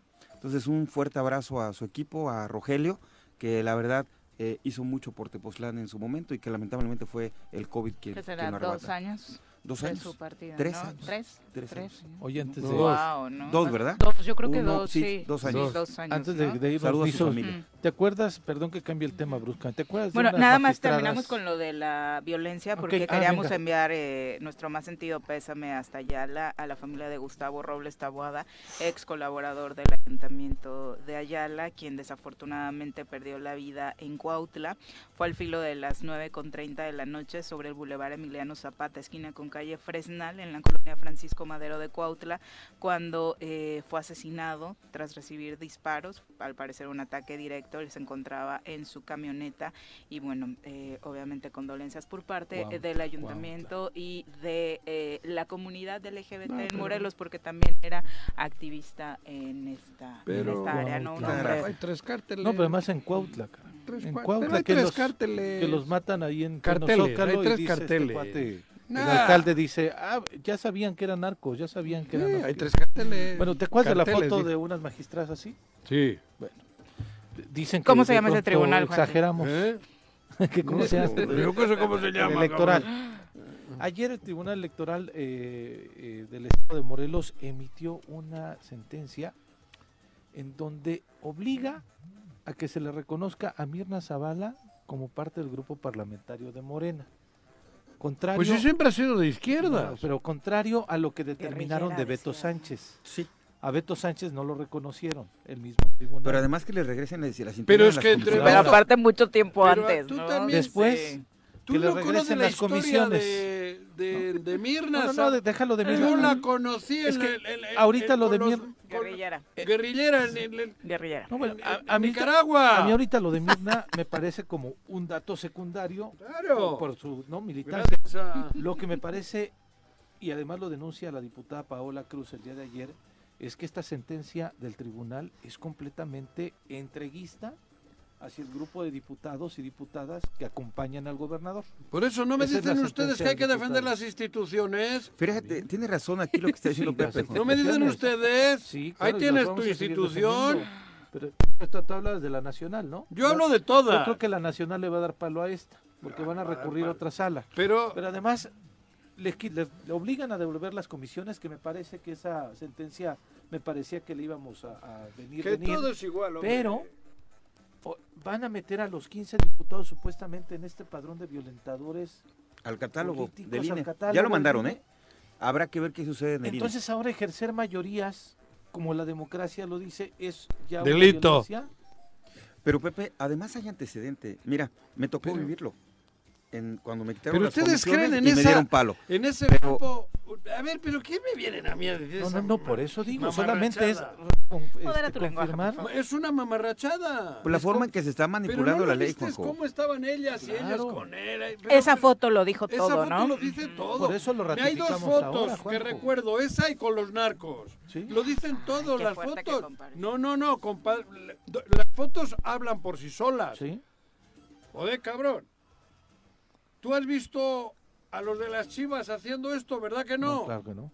Pues entonces, ¿el que hace esto qué es? Pues bueno, Que americanista. le va a la América, que le va. Que le va. Entonces, no hay ¿no? neutralidad. Cuau, sí. ¿Tú te imaginas toda la federación haciendo esto? No, claro que no. Bueno, no lo hace por ética. Ujú. Aquí no hay ni ética. Les que debería dar vergüenza haberse hecho esa foto. Pero entonces, después de esa foto, ¿te extraña? No, pues pe- pero se Pero además, ratifica, joder, se confirma. Pepe y tú, los Pepes, no me No, yo, yo quería ponerlo aquí para que el auditorio conozca Pero y lo sepa. que hagan ese lo que grupo está- de, de Pues, Oye, no, sí, pero- sí tiene problema porque repercute en un tema legal. El grupo ¿y de cocaburra No, no, ¿cómo y se qué? llama así, Juan José. No se llama así, se la llama Tribunal Estatal. Electoral. No Oye, entonces ya me voy a preocupar ¿no? porque Pues acabo de ver a Gamboa, el presidente del tribunal, bien feliz en una cascarita, cabrón. O sea, de veras es un orgullo, es algo padre Pero estar no en una cascarita. que- No, yo no sé de Con algunos otros digo- magistrados del bueno, país. Gamboa, pues, trajo a los magistrados de Sí, México. sí, sí, se echaron la- una cascarita. o sea, Pintaron en la, por lo menos, mira, pintaron de verde la cancha Gran logro del Gran Ejecutivo logro. Estatal. del Ejecutivo. Son las 8 con 7, vamos Pero ahora a sal- Mirna, hablando de Mirna, Sí. es que Mirna debería de haber sido siempre de Morena. Su, su, su, ¿Qué le impidió su no historia guerrillera, en favor del pueblo, zapatista. ¿Cómo se llamaban las Adelitas? ¿Cómo eran? Sí, aquellas? Adelita. Adelita, Las, revolucionarias. El que Ya haya estado un rato en el PAN, el que haya sido de derechas, el Ya que diga el- no al aborto, el que diga no, eso no eso ha sido casualidad. Lo otro no, cabrón. Ella siempre ha sido de izquierda, Sí. camuflada en la derecha. La recuerdo en las marchas. Fue el caballo de Troya, claro, ¿no? En la ¿eh? derecha. Fue el caballo de Troya El en la de derecha. Troya, güey. En la ultraderecha, porque la aparte. secretaria de, de Oscar Sergio. No, hombre, estaba infiltrada en la derecha ella Sí. para que ahora Andrés Manuel sea presidente de la República, güey. Y a ustedes les extraña. No, hombre, joder. Ella de- no necesitaba ni, de- ni de las mujeres de, de este cabrón. Oye, sí recuerda su alta sensibilidad. Ah, del El tribunal. tribunal, coño. Y, y recuerda su alta sensibilidad con los trabajadores Claro. en la Secretaría de Administración. administración. Claro. Siempre ha luchado por el aumento salarial, siempre ha luchado por la policía que tenga 15 mil pesos de sueldo. Es Mirna. ¿Mirna qué? Zavala. Mirna Zavala. Joder, te digo, yo la vi en la guerrilla en El Salvador y en Nicaragua. Y es el tribunal Sí, electoral. güey. No, joder, cabrón. eso siempre ha sido morena. Bueno, 8 con 8 de la mañana. Infiltrada en la derecha mucho tiempo, pero, pero solo eso, Dejemos a la revolucionaria, ¿Eh? un- dejemos a la revolucionaria Dejemos a un la poco, que siga revolucionaria. trabajando, Claro, inspirada. ¿Por qué eh, les extraña que el tribunal ayudar a la sociedad haya de dicho que es Morelos? de izquierda, joder? Y vamos a saludar Con ahora tanta evidencia. a Miguel Ángel Velázquez, coordinador de Cultura del Agua de Zapac. Te lo presento, Juanji. Ahora que lo vi entrar. ¿Cómo te va? Muy Viri, buenos días. Juanjo, Pepe, ¿qué tal? ¿Cómo están? Hola? ¿cómo estás, Buenos otro días. Pepe. tanto tiempo pasa Tanto y sigue tiempo, siendo Tolo, lo mismo qué aquí en milagro. la cabina, ¿eh? ¿Qué dijiste? ¿Le sirve, le sirvió el año sabático? Sí, sí, ¿Regresó sí, más creí tranqui? Pues no. iban a estar más tranquilos, pero no. No, no, no. Hay, hay este, Yeah. gente que no cambia. pues la verdad es A que ver, me, ¿qué? ¿El agua cómo va? me da mucho gusto ¿Tienes estar pelea? aquí. Sí, me da mucho gusto estar aquí y la verdad es que estamos enfrentando un tema muy complicado, muy complicado, no solamente a nivel eh, Cuernavaca, ni tan solo a nivel estatal y mucho menos a nivel nacional. Este tema es un, un problema a nivel mundial. Estamos, Bueno, no, eh, no me vengas a hablar de... de- de aquí. no, sí, claro. Pues es un Mira, problema mundial, Juan. José. Aquí el tema es sensibilizar a la gente. Pelear. Estamos, eh, que estamos en una situación complicada. Hay muchas eh, situaciones difíciles las cuales está atravesando el sistema y aún más se agravan por el momento en el cual estamos viviendo por la naturaleza. Pero más que la, por la naturaleza es por todo lo que nosotros hemos dejado de hacer durante toda nuestra El impacto nuestra- ambiental, El impacto ¿no? ambiental, efectivamente. Hay una frase que nos gusta mucho y que se dice que eh, somos la primera generación que está sufriendo los estragos del cambio climático, pero somos la última que podemos hacer algo porque las cosas están saliendo de nuestras manos y no por eso el lema mundial del agua de este año fue acelerar el cambio, porque sí se están haciendo cosas, sí se está trabajando, pero no está siendo suficiente con lo que se está haciendo y ahora que estamos en esta época de estiaje, la verdad es que los caudales de los ríos, los lagos y, este, los mares son muy pocos. Baja el caudal, aparte por el, por el calor, por el sol se hace la evotranspiración, entonces es más complicado que el agua llegue hasta su casa. Oye, Miguel, nos vienes a hablar de estos temas porque de pronto hay personas que solo ubican a Zapac como el que te lleva el agua a casa, al que le tienes que reclamar el recibo o porque no tenemos agua, pero a través de este departamento en el que tú te encuentras se trabaja en la concientización y por eso todo este discurso en torno al medio ambiente y al cuidado del agua. Sí, Billy, la verdad es que es algo muy importante y desafortunadamente hemos vivido, eh, hemos crecido sin una cultura del agua, ¿no? Sin una cultura del ahorro, sin una cultura de... de a, a más bien ahora le podríamos agregar la cultura de, de, este, de tener en nuestra casa la forma de, recopilar la mayor cantidad de agua posible cuando nos toque. Y es importante que la, la gente se dé cuenta que tenemos que ser antes, antes de pedirle al gobierno, antes de pedirle a todos los, a todos los que se encargan de, de- de llevar el agua a nuestra casa, cuando nosotros la tengamos hay que utilizarla de la mejor manera. No desperdiciar. No desperdiciarla, porque es muy complicado y, la verdad es que también están en su derecho eh, la gente que, que pide que el agua esté en su casa, ¿no? Pero también hay que ser conscientes que ya no es la suficiente agua para la, para la cantidad de gente que somos y para esta creación demográfica muy desordenada que se dio, porque nuestros mantos acuíferos ya no se recargan de la misma manera como se recargaban antes. Y somos afortunados en, en Cuernavaca, en Morelos, porque estamos en un lugar donde sí hay agua, efectivamente hay agua, Privilegiado. Ujú. pero ya no es la misma forma de, de- de cómo poderla extraer. Y luego la que hay, la contaminamos, es muy complicado. Y Miguel, bueno, no sé si, este, digo, lo entiendo, es- debes estar familiarizado por el tema del costo. O sea, verdaderamente, cuando nosotros vamos a comprar un litro de agua a la tienda, eh, la- la- el litro de agua nos sale que 15 pesos, un, un tema así, y este, un litro de agua que nos llega a, a través del ZAPAC, pues evidentemente el costo es A de través de risa. una tubería. Sí, a través de la tubería, a través del ZAPAC es, un, es de risa y de pronto nos quejamos porque subió el, el recibo, que el recibo no me llegó bien y tenemos la responsabilidad de no estar cuidando nuestra agua, ¿no? Entonces también saber y entender que el agua que nos llega a nuestra casa no nos llega o no la pagamos con el costo que- real que debería de tener por el funcionamiento del ZAPAC y por todo lo demás. Sí, ese es un tema bastante complicado y, y, este, y la, y la verdad es que somos en, en México somos de los lugares donde el costo del agua es muchísimo más barato. Si hacemos una comparación, como tú le dices, en, en otros bienes o beneficios que tenemos, el costo del agua es, es casi nada lo que tendríamos que, lo que pagamos por ella. ¿Cuánto te costaba bañarte en Bilbao, Juanji? Joder, yo no me acuerdo. Ah, creí que no me bañaba, ¿no? No, no, allí el agua. No, yo no vivía. No, tampoco tiene no vivía en problemas en Bilbao, vivía a 15 kilómetros de Bilbao, en Lemoa. Y ahí el agua está, digo, No tiene problema. cristalina, hay manantiales y eso, y no, no había problema. Pero también- Digo, pero sí tiene un costo. No me acuerdo, yo hace 40 años. Aquí también cabe, cabe recalcar que eh, este, el agua que, que existe en Cuernavaca va a ser el, el mismo porcentaje siempre. Somos más gente en la cual se tiene que, que distribuir. Pero está Le- incrementando el consumo, Está lo que incrementando. decías, Son el crecimiento para más demográfico. gente. ¿no? Exactamente, es como si tuvieras un garrafón de 20 litros en tu casa y cuando nada más vivías con tu pareja, te duraba más. Si ¿Quién se agrega un sabe? niño, se te, te La suegra, menos, la su- suegra, ¿no? sí, Sí. imagínate, No, entonces no. más, más estás complicado. También sabes que es algo, el que nos encontramos diaria, diario, diario, diario, es que la gente se quedó con esa idea y es, es verdad que así era antes, que el agua les llegaba agua corriente todos los días. Ay, sí, era Sí, pero maravilloso. éramos- éramos Éramos menos. muchísimos menos y ahora por, por obvias razones se- existe el tandeo. Existe el tandeo y también el sistema de agua potable eh, se, se está en, en los contratos está establecido que se compromete a llevarte el agua hasta tu medidor, hasta hasta la fuera de tu casa. Ya. Mucha gente también ya quiere que, que llegue hasta, hasta el tinaco y sí les llegaba antes, sí, no se puede decir que no, porque existía más presión, existía más caudal, el podía llegar a tu Claro, casa y la podía llegar empujaba más. empujaba más. Entonces, eh, son de las pequeñas, grandes cosas que, que nos encontramos día a día, día a día. Entonces, le pedimos mucha paciencia, mucha tolerancia. Se trabaja con lo que se tiene. Se hace, la verdad es que se hace un gran esfuerzo.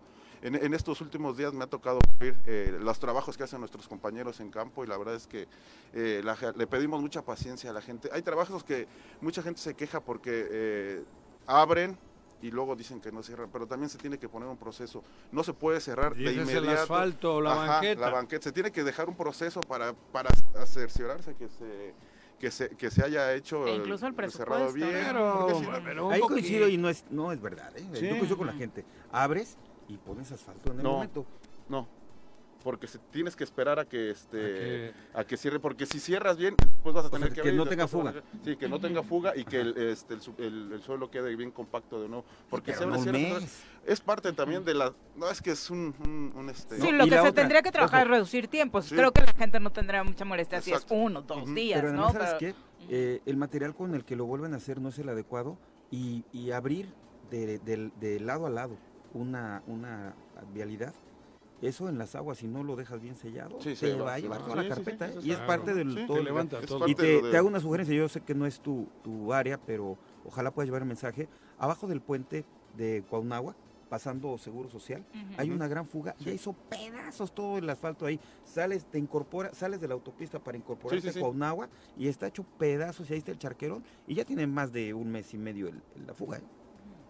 Sí, para son de- tomarlo en parte cuenta. de mira, los reportes en el que tema de la conciencia, yo creo que también hay que concientizar a los mismos servidores públicos. Mira, Ah, pláticale al Ah, sí, público. claro. Sí, luego, Ajá, estamos viendo, porque- muy bien. Estamos viendo Mira. la imagen, esa se tiene que Ajá. viralizar. ¿En estamos qué viendo playa es eso? Mira qué es guapa en esa. el- Ah, es aquí en el Zócalo que Cuernavaca. Sí, regando las Regando las plantas del plantas Zócalo con manguera. manguera. Y aparte, eh, por lo que veo es como mediodía. Es- esos que son un de los tips básicos que tienes que, que porque saber. se evapora. Eso, porque tu área está encargada y un trabajo maravilloso que hacen es ir a las escuelas con los peques y demás A para culturizar. culturizarlos sobre algo que no nos culturizaron Sí. a nosotros. eh, No puede ¿no? regar a las 2 de la tarde, a las Sí, 2, correcto. porque el- el- el- la mitad del agua se La evapora. vaporización. Exactamente. Muchos tenían el, el mito de que se quemaba la planta o así. Simplemente no crece y no se re- no Porque se no le- porque no absorbe, no se hidrata como se debería de hidratar, o muy temprano o muy de tarde. por Sí, eso en la lo- noche. Pero en, Y en lo del esta- lavado del auto, ¿no? Ah, sí, lo del lavado del auto. El, el auto no tiene por qué llevar a fuerza este jabón.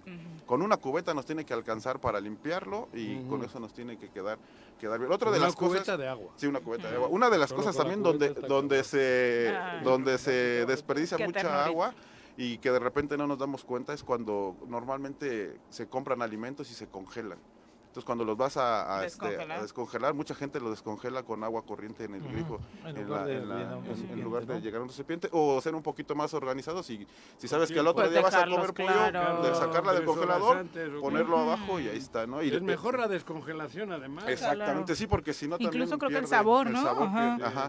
También el otro es en, en cuando se lava los, la, la ropa en la lavadora, ¿no? Hay que echar siempre carga completa porque es la misma cantidad de agua. Y reutilizar, es muy importante la reutilización de, del agua, ¿no? Es, creo que toda la, toda la que utilizamos este, se puede reutilizar para lavar los pisos, para, para el inodoro, Para el para, el- muchas sí, cosas. esa carga de la lavadora. y la la verdad es que tenemos eso. que tomar conciencia eh, ya y tenemos que hacer actos en esta campaña del Día Mundial del Los Agua, baños, los ¿no? O sea, baños, cuando te sí. bañes, no tardarte dos horas. Máximo cinco minutos, máximo cinco minutos. Y si te bañas con agua caliente, en lo que se calienta el agua hay que poner un recipiente Que para eso. el agua que va saliendo. Ajá.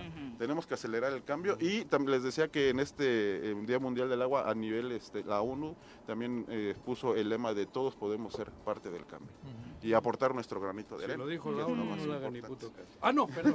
Cállate, Juan José. Hay cosas buenas que tiene y La este ONU. tipo de trabajos en torno a los mensajes ambientales. Seguramente de La fondo ONU no y es la mucho, OTAN. Juanjo, pero de pronto hay mensajes que nos es. pueden ser útiles en el día a día, ¿no? Cada quien toma lo que Y quiere. aprovechando, Viri, el mensaje que les traemos también es, este, en- hay una campaña que estamos implementando que se dice hacer más con menos. Hacer más de nuestras labores cotidianas con menos agua. Y eso nos va a ayudar bastante. Perfecto, pues ojalá lo podamos aplicar en nuestro día a día. Así es. Muchas Muchísimas gracias, Gracias. Sí. ¿Y sigue siendo americanista? Ya Hasta no lo inviten, ya no lo inviten. Gracias. Ya nos vamos a pausa, volvemos. 8 con 24 de la mañana, gracias por continuar con nosotros. Un abrazo, Virginia Colchado, Reina ¿Qué Díaz, es de Virginia Colchado? Paco Carso. ¿Dónde anda? Virginia escuchándonos todos los Ah, días. sí, pero chameando y eso cómo. Sí. No, no sé, ¿dónde trabaja ella? No sé, Juanji, no, no, no la conozco personalmente. Ah, ¿no es. Colchado la que solía venir a entrevista? No sé a quién te refieres. ¿O Colchado? ¿Quién es? Una feminista. No sé, Juanji. No, era chuma, chumacero. No, ¡Chumacero! Ah. ¡Chumacero, Yo- güey! que- me hizo pensar como No, pedo, Vi- Virginia es gran radioescucha del programa y está aquí gracias. pendiente todos los días. Ah, Paco no, no, Carso es que me equivoqué. dice el día de ayer fue el día de las víctimas en el estado de Morelos. Trató de hacerse un trabajo para dignificarse la ofrenda eh, que se encuentra justo ahí en las inmediaciones de, en, en la entrada de Palacio de El Gobierno. arbolito. Dice, la verdad es que lo que muchos medios callan, lo que el gobierno quiere ocultar, pues no le alcanza, porque las paredes del Palacio de Gobierno para colgar la imagen de todas las víctimas del caben. Estado es cada vez mayor. Ya ni ¿no? caben. Es, es- es tristísimo, ¿no? Que justo esta ¿Qué pasó al final con de... la chica que se suicidó? ¿No se suicidó? No hay, No un- No ha habido no ninguna hay avance, postura, no, no, hay un no. No, ¿no? al respecto. Digo, no, no, no, hay una información oficial al no me meto respecto, en ¿no? los chismes ya Ujú. últimamente ando. Pues no es un chisme, Juanji. No, en el Face eso quiero decir, Twitter y eso ando menos ya. Sí, pues No, no, no, ayer le salud. preguntaron al alcalde, obviamente tampoco quiso opinar mucho sobre el No, tema, pues. dijo que es un asunto personal de eh, Fernando Carrillo, el regidor. Por otro lado, también le preguntaban al diputado Oscar Cano, enviaba el pésame porque obviamente era una mujer que se desempeñó dentro del partido durante muchos años. Cercana a ellos, ¿no? Y que obviamente eh, pedía a Oscar que se investigue pues hasta las últimas consecuencias, ¿no? Lo que Y, tenga que y la fiscalía no se ha pronunciado. ¿no? No hay una información No. oficial al respecto. Son las 8.26, vamos a terapia. Preocupes, si algo te aqueja seguro tiene solución y con nuestra sección de psicología estarás mejor. Le damos la bienvenida a la doctora Carla Genis, nuestra psicóloga de cabecera. Carla, ¿cómo te va? Muy buenos días. Hola, buenos días a todos. Hola. Muy buenos días. ¿Cómo estás? Bien, bien, gracias. Pues ya preparándonos, estoy escuchando en consultorio y entre amigas muchas como preocupaciones de vienen vacaciones, ¿no? ¿Qué vamos a hacer? Semana Santa, Ujú. ¿Y 15 qué, días. y qué voy a hacer con los niños en casa? ¿Y qué La voy a hacer con mi marido? ¿Y qué voy a hacer con, no? ¿Con el marido también? Ese es el calvario, sí, ¿no? Empezamos a escuchar de qué voy a hacer tantos días con todos en casa, ¿no? Ujú. Ándale. Y justamente por eso hoy quiero tocar un tema que tiene que ver con aprovechar el tiempo libre. ¿Qué es el tiempo libre? ¿No? Muchas personas creen que el tiempo libre equivale al ocio, por ejemplo. Y hay una diferencia grande. El tiempo libre tiene que ver con actividades que están fuera de ese régimen eh, de presión, de tiempo, de obligación, que tiene que ver con lo laboral o lo escolar. Y el ocio es simplemente no aprovechar tu tiempo, hacer nada, no hacer nada productivo, vaya. ¿no? Y el tiempo libre es cambiar de actividades donde sí generes algo productivo. Hay muchos autores a lo largo de la historia de la psicología que hablan de la importancia del tiempo libre. Inclusive los niños pequeños tienen que tener un poco de tiempo libre todos los días, Ay, claro. porque esto implica el desarrollo A ver, personal. Los ingleses decían que dividían el- las 24 En ocho. horas entre 3, 8, 8, 8. Ujú. Así es. 8 de Trabajo. trabajo, 8 de ocio, de descanso y 8 de Sueño. tiempo libre. No. Sueño. De Era sueño, sueño, de- claro. de, dormir. El tiempo libre Eso, con qué tiene que ver? Sí, con no. realizar actividades de placer. Realizar actividades que a ti te satisfacen, realizar actividades que a ti te generan algo de crecimiento. ¿Qué es lo que tenemos que hacer?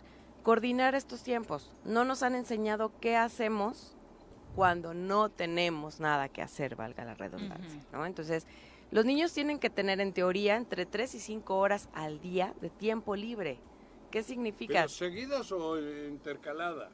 Eh, como lo guste. Por eso, por como eso. gustes. Lo ideal es que fueran seguidas, ¿no? Donde ellos salen del colegio, comen, tal vez realizan tareas o actividades que tienen y después es tiempo libre. ¿Qué es el tiempo libre? Donde yo realizo actividades productivas de crecimiento, de, de un espacio personal para mí que me gustan. Ahí entran las clases de fútbol, por ejemplo, karate, Sí, natación. el problema es que todas estas clases extracurriculares Luego muchas los veces estresan, ¿verdad? Pero que les guste a es- ellos. ese es el punto. Claro. Muchas veces los chiquitos van porque los obligan. ¿no? Claro. Porque yo no puedo ser futbolista, yo no puedo ser bailarina, yo no puedo ser músico. Entonces tú tienes que aprender, tú vas a hacer. Eso ya no es tiempo libre para el niño. Entonces hay que permitirles ir descubriendo qué les gusta. Yo con mi hijo, por ejemplo, decía, a ver, cada inicio de, de curso, ¿ahora qué quieres hacer? Este año, ¿qué quieres experimentar? ¿Qué quieres probar? Y él hizo, bueno, desde karate, taekwondo, piano, scouts, o sea, miles de cosas, cartonería, natación, todo. Pero iba eligiendo, vamos a darles la oportunidad de elegir en qué quieren aprovechar Hay su países tiempo. que es obligatorio eso, La rotación. la rotación. Claro, es que es básico. No pueden a esa edad jugar fútbol solo. No, no, no, no, tienen que intercalar Cuatro o actividades. cinco actividades, exacto. Exacto. Y lo hay, ¿eh? Y actividades que les gusten a ellos. Normalmente nuestros chiquitos hacen lo que los papás quieren que hagan. Claro. O lo que me queda más cerca, o lo más barato, o lo que me acomode Sí, a mí. Como llevarlos y tenerles en tres horas entretenidos y punto. Exactamente. Para tu tiempo, no el de los niños. Exactamente. Entonces, ¿qué tenemos que procurar en estos días que ya se acercan, no? También como adultos, ¿qué haces tú para tu crecimiento personal? El tiempo libre es desde eh, voy a ir a, a cortarme el cabello, A voy a ir moñitas, que me da el Exacto. masajito. sin prisa, sin reloj en mano, sin el estrés. El tiempo libre lo que tiene como función es disminuir tu estrés, que tú disfrutes y que aprendas a estar contigo. ¿Cuántas personas conocemos que no saben estar solas? Claro. que se desesperan, que se ponen ansiosas, que se ponen agresivas, de malas. Porque No te vamos a volver a dejar solo. Estoy Juanji". aburrido. No me ¿no? dejes solo. Para los, para los niños es muy fácil decir estoy aburrido y los papás queremos rápido a ver qué hace. No, no, no, permítele aburrirse. ¿Por qué? Porque de ahí detona la creatividad, de ahí detona el descubrimiento de qué me gusta a mí hacer, qué prefiero, este, qué quiero explorar, qué quiero indagar. Es básico para los niños para su desarrollo. Carla, vamos a aterrizar en un tema en el que casi en todas tus charlas hemos aterrizado, que es hoy el celular cubre esos espacios, ¿no? No, y estamos fatal. provocando niños y niñas sedentarios. Claro, porque ahí no les permites desarrollar su creatividad. Ahí están condicionados. Los estímulos los dirigen a ciertos objetivos, actividades y conductas. Y el tiempo libre tiene que ver con tú, tú, tú, haz conciencia de ti, piensa qué te gusta, piensa qué no te gusta, piensa de qué tienes ganas, imagina, crea, descubre. Es lo que tienen que hacer los Incluso la actividad física, ¿no? A esa edad Por es supuesto, importantísimo que no se cansen. pueden seguir estando pasivos. Tenemos chiquitos pasivos totalmente. No. Los niños tienen que tener toda esta energía, pero para desarrollar cosas, porque eso los hace crecer, eso les da seguridad, eso les permite ampliar sus horizontes. Porque si no, solo se quedan en A, B, A, B, A, B, A, B. ¿Qué es eso? Es un niño que más adelante su creatividad, su capacidad de proponer, su capacidad de explorar, de investigar, está totalmente bloqueada porque no sabe cómo desarrollarla. Su curiosidad.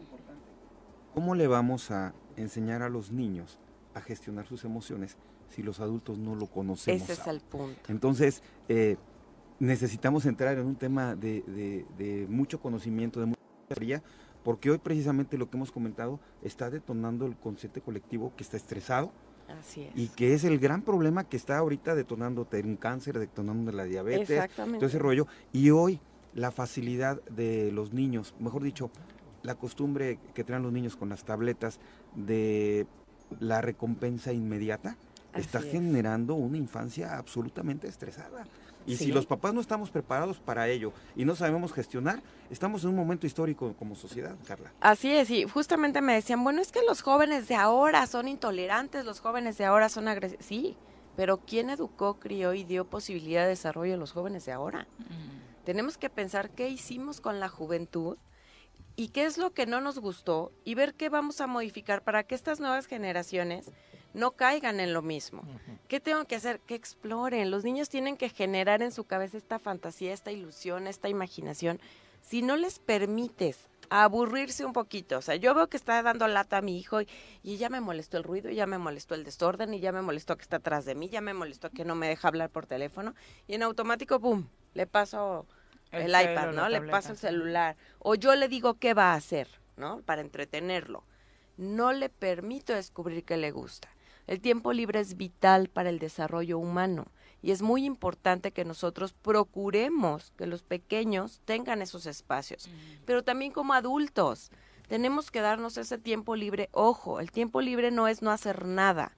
El tiempo libre es tener el espacio para desarrollar actividades que a mí me generen placer, que a mí me generen, generen tranquilidad y que no estoy corriendo contra reloj. Nuestro día a día es correr contra reloj.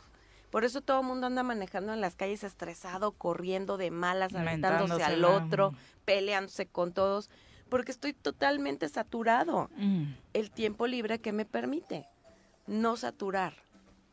Puedo decir, voy a tomar una clase de cocina o voy a hacer eh, manualidades con mis hijos. o- no necesitas algo tan estructurado, ni siquiera incluye dinero.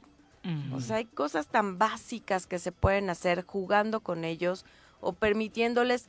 Yo recuerdo con mi hijo armábamos casas de campaña en la sala con sábanas, con almohadas, con y sí, es un momento que hay que sacrificar de nuestro supuesto orden en el hogar, pero les permite a los niños descubrir, crear, imaginar y desarrollar todas estas habilidades. Los adultos no sabemos qué hacer con el tiempo libre y entonces siempre estamos los famosos este, adictos al trabajo, ¿no? Que no pueden dejar de trabajar porque si dejan de trabajar, entonces ¿qué hago? No tienen una planeación, no permiten la organización en su cerebro de que hay más cosas. Y estas cosas me van a permitir desestresarme. Pero no, ¿cómo crees? Mejor adelanto el trabajo y, y me salgo más tarde. ¿Y qué crees? Al otro día tu nivel de trabajo va a ser el mismo. Pero además, ¿sabes qué, Carla? El hecho de tener tu agenda llena y estar todo el tiempo ocupado no precisamente quiere decir que seas productivo. Exactamente, exactamente. El tiempo libre tiene que ver con hacer cosas productivas para ti básicamente, ¿no? Una cosa es lo laboral, una cosa es lo escolar, ¿no? Las obligaciones están ahí, intangiblemente. Pero ¿qué sucede cuando yo decido hacer algo por gusto, porque me apasiona, porque me relaja, porque lo disfruto? Hemos olvidado hacer actividades que disfrutamos. Ya no sabemos. Yo le pregunto a los pacientes, ¿y qué van a hacer ahora en vacaciones? No sé. Bueno, ¿qué te gustaría? No sé. ¿Qué has postergado que por el tiempo laboral, escolar y demás no te ha permitido realizar? No sé. O sea, la respuesta es no saben qué hacer con su tiempo Oye, libre. Carla, ¿y esto no está ligado a que no sabemos, no conocemos o tenemos miedo a estar solos? Por supuesto. Y no nos gusta Por esa supuesto. soledad. No quieres estar contigo mismo, no sabes estar contigo mismo y entonces mm, me cargo de lo que sea con tal de... O, o te caes mal. ¿Cómo? ¿No? Sí, sí, sí. A veces no, no, no me tolero ni yo mismo. Y mejor me compro unas gallinas para platicar con Claro. ellas, ¿no? ¿Verdad, Juanji? A mí se me hace que hay un trastorno ahí, Juanjo. Lo interesante es que le perdamos el miedo a estar con nosotros mismos. Porque parte del tiempo libre es eso, aprende a estar contigo. ¿Qué Oye. pasa si estás contigo, no? Sí. ¿Qué descubres? ¿Qué escuchas? ¿Qué ves? ¿Qué observas? Porque que no no, nos te va conocemos, a Carla. No, nos da miedo conocernos. Oye, y corrígeme para la gente que nos está escuchando. Pasarle hoy un teléfono a un niño, una tableta, y esta alta adicción a las redes sociales, a los videojuegos, este exceso de violencia, es como si le estuvieras pasando mamá, papá, una grapa de cocaína, una botella de alcohol, porque el nivel de toxicidad de las redes sociales equivale a un vicio de ese tipo. O sea, es lo mismo. Sí, es adictivo, es adictivo y genera en los niños esta necesidad constante de tener el, el equipo en las manos. Además está comprobado que toda la luz y las, los- las ondas que emiten estos dispositivos van alterando tu cerebro, Mm. ¿no? Van, van generando descargas que genera ¿Y la estas tienen, alteraciones. Carla? Detona en, en cambios de conducta. Es que es increíble que estés hablando de estrés con los niños, ¿no? estrés, sí. Ujú. Cuando antes un niño que era su máximo, yo me acuerdo que mi hijo regresaba a las 7 de la noche que le decía, tiempo, ya es hora de bañarse, cenar para dormir. no, un ratito, un ratito. Venía escurrido en mugre, sudor empapado, todo puerco, ¿no? Del jardín. Y, Y me decía, quería más. un ratito, un ratito. ma-". Apenas íbamos a empezar a jugar a tal cosa cuando llevaba cuatro horas, ¿no? Pero eso era antes. Los niños de hoy ni siquiera se ensucian las manos. No los ves sudar, no los ves gritar, no los ves reírse, no los ves convivir entre ellos. Tienes que darles oportunidad de que jueguen, pero que ellos inventen y desarrollen y creen sus juegos. Y eso, las relaciones, ¿no? La convivencia. Por supuesto. O sea, A veces está complicado que tengan muchos amiguitos, ¿no? Pero simplemente dale, lo- ábrele la puerta y dile, puedes jugar, puedes inventar, puedes crear. Tú puedes apoyarlo y acompañarlo, pero déjalo que surja de la idea. ¿A qué quieres que juguemos? Vamos a inventar algo. Y mira, tenemos, dale piedritas del jardín, ¿no? Hay tantas cosas que se pueden utilizar para que un niño desarrolle la creatividad, pero eso es, dale su tiempo libre también. Ahora en vacaciones habrá mucho tiempo libre. pónganse creativos. Entonces, Y exactamente. quíteles el teléfono. Sí, por favor, por favor. Sí, la mayor relación de ellos no puede ser un aparato. No, no, y tristemente eso ha detonado lo que decías hace un momento, ¿no? Tanta irritabilidad, tanto estrés, tanta depresión, tanta intolerancia. El en- bullying. y no los solo niños peleándose afuera de en las los escuelas. niños, Y- en los y grabando. adultos Y también. grabándose y llegando a la muerte. ¿no? Eso está fatal, ¿no? Entonces tenemos que, que aprender a convivir con nosotros mismos, tenemos que quitarnos el miedo de voltearnos a ver y preguntarnos qué queremos, qué queremos, qué necesitamos, qué nos hace felices, qué nos genera placer y aprender a disfrutar del tiempo libre. Tenemos una gran oportunidad en estas próximas semanas y ojalá que podamos darnos un poquito. Yo sé que no es fácil decirte, date una hora, dos, tres, cuatro, cinco, no, empieza con lo que puedas, pero inténtalo. Y dale chance a los pequeños y a los jóvenes de aburrirse, porque de ahí generan ideas y entonces encamina solamente a que estas ideas sean productivas. Juega resorte, canicas, trompo, re- este, burro El, el entamalado. famoso juego este que, que teníamos nosotros en nuestros tiempos del basta. Ándale. Te ponía a pensar, era gimnasia cerebral, ¿no? Flor o Pensabas- fruta con V, Juanji. ¿Qué? Flor o fruta con V. ¿Qué? Nunca jugó basta. Vino. No, y es uva procesada. Me están, me están pendejando. No, nos vamos a jugar basta mañana por idea de Carla. Carla, Sí. muchas gracias por acompañarnos. Gracias. Oye, cuéntanos dónde te encuentra nuestro público. El celular es triple siete, otra vez siete, ochenta y siete, ochenta y seis, treinta y seis. Y el consultorio está en Colonia Jacarandas, calle Tulipanes, número 7. ¿A niños grandes como yo les das terapia? Por supuesto que sí. Ahí vamos a Por estar. supuesto que sí. Gracias por Excelente semana. Bueno, y hablando de temas relacionados, si están buscando ya una guardería, eh, tenemos por acá una propuesta. Nos acompaña en cabina Zen Jansen Rubí Juárez Bello, jefa de departamento de guarderías en el IMSS Morelos. Bienvenida. Muy Hola, buenos mucho días. gusto. Buenos Hola. días. Igualmente. Están ¿Tiene en el IMSS guarderías? Sí, Mira. No sabía. Sí. Digo, no, recordaba, no Sí, recordaba. Estamos en periodo de inscripciones, pero cuéntanos eh, justo cómo es que funcionan las guarderías. Sí, eh, muchas gracias. Buenos días. Buenos días. Nosotros contamos en el INS con 28 guarderías. Ahorita venimos a, a brindar, a que conozcan la guardería 20 28 ¿En, en el estado? en, todo el estado. Ah. Así es. Entonces ahorita venimos a, a que darnos el espacio para que conozcan la guardería ordinaria que es pertenece al INS. ujú. La guardería reaperturó ape- apenas el 6 de marzo, derivado de una ampliación y remodelación que tuvimos Esta es la que se ubica en, en Plan de Ayala. Plan de Ayala. Ajá, es esta directamente Es para del INS. Cuen- Derechohabientes. Derechohabientes afiliados al Seguro Social, padres, madres, Ajá. como ya- Sí, sí, y pero tutores para que ten- derechohabiente. derechohabientes, Va. así Ujú. es. Y esta guardería tiene un horario muy amplio, de seis y media de la mañana a siete y media de la noche. Entonces, Ah, muy amplio. Sí, este, estamos, pues, 12 horas.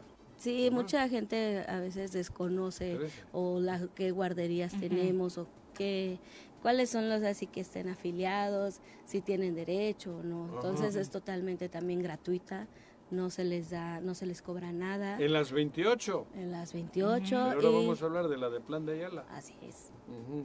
En la de Plan de Ayala, que ¿De es qué la edad pueden ir los niños? a partir de los 43 días de nacidos ¿Ah, hasta sí? los 4 años, así es. Sí, Hasta los recién- cuatro años. Tenemos una amplia capacidad para recibir 328 niños. en esta Guau. guardería. O sea, sí fue En una ampliación En importante. No, en todas hay diferentes. Este, Ah, no, no, pero hablas de 380 cabe- solamente en en de- Solamente Guau, en la guardería ordinaria. No Así es. digas, 300. ¿El crecimiento de cuánto fue en esta ampliación de la que hablas? Ahorita, bueno, la cerramos en el mes de octubre, tuvimos Ujú. de cinco meses para rehabilitamos el área de cocina totalmente. ¿También les dan alimento y eso? Sí, totalmente. Este es un alimento obviamente sano, variado y suficiente. Tenemos, contamos con una nutrióloga, ocho durante toda una jornada de ocho horas. Contamos con un médico también, un doctor, también este, porque a veces, pues obviamente los papás por el tiempo, este, pues es- ellos no, no deciden, ¿no? Este, que se enferma, entonces el médico ahí le puede, lo puede atender al niño. Claro. Y tenemos tres enfermeras también que cubren todo todo el turno de este variado, pues tienen Ujú. sus ¿Y cómo horarios. los cuentas? Si hay un niño de un año y otro de cuatro, ¿y qué desmadre? ¿Cómo? No, no, no, no, no, ¿cómo, Ah. no, ¿cómo Yo- cree? Tú disculparás el Este, vocabulario. No, Ah, no, ¿no? se Sí. preocupe. Está, tenemos salas, salas como una Ah. escuelita, salas de atención, Ah, sí, se mira, dividen por también. edades Ajá. y sí, este, tenemos eh, un personal calificado, este, concursos en cuanto a protección civil, seguridad, todo eso está. Todo. Sí, todo lo ¿Cómo- contamos. Si yo quiero ingresar no a- tienes a hijos, mi güey. hijo, En un supuesto. Ni. Adelante. Ni Viri. Por eso hablamos con tanta emoción de estos Ajá. temas. Ay, vaya dos. sí. Bueno, si alguien del auditorio... Ah, eso. Ya, Sí. Si Juanji tiene otro, ¿a dónde- ¿cómo le eso, podría eso. hacer? Sí, ¿cómo, Sí. ¿cómo es el Para para llevarlo? No, Para llevarlo a la ¿Qué postura? guardería. Anda buscando la niña. Buscando Sí, adelante, pueden ser 22. por dos. de 22. Pueden ser dos vías presencialmente en la guardería. ten- estamos ahorita ampliando los, la información hacia los usuarios Ah. de 8 de la mañana a 7 de la noche. ¿Cómo se inscriben? Este, pueden ir presencial con su acta de nacimiento, su cartilla de vacunación y su CUR de la mamá y del pequeño y una constancia donde vaya su número de seguridad social, porque es lo que nosotros este, registramos. O puede ser mediante la página de sigi.ins.gov.mx, directamente es por vía internet, hace solicitud, llega el co- le va a llegar un correo a la mami y con esa información llega a la guardería, llega unos formatos que son la solicitud de un examen médico, que en la guardería ordinaria tenemos la, la ventaja de que está el médico y lo puede, Ah, y lo pueden llenar. lo puede ahí ¿Pueden revisar es- y re- ¿Puedes meterlo todo el año? todo el año. No la guardería no cerramos solamente te días bueno, Festivos, días ¿no? oficiales, Ajá, ¿no? ajá. Oficiales, y sí. en, estas- en estos periodos de vacaciones... La Abiertos, guardería ¿no? sigue abierta, sí, exactamente. O sea, yo llevo al, al niño, Si no tiene vacaciones, los radioescuchas llevan al niño Sí, pues ya no. sí, a las seis y media de la mañana sí. y lo pueden recoger a las siete y media.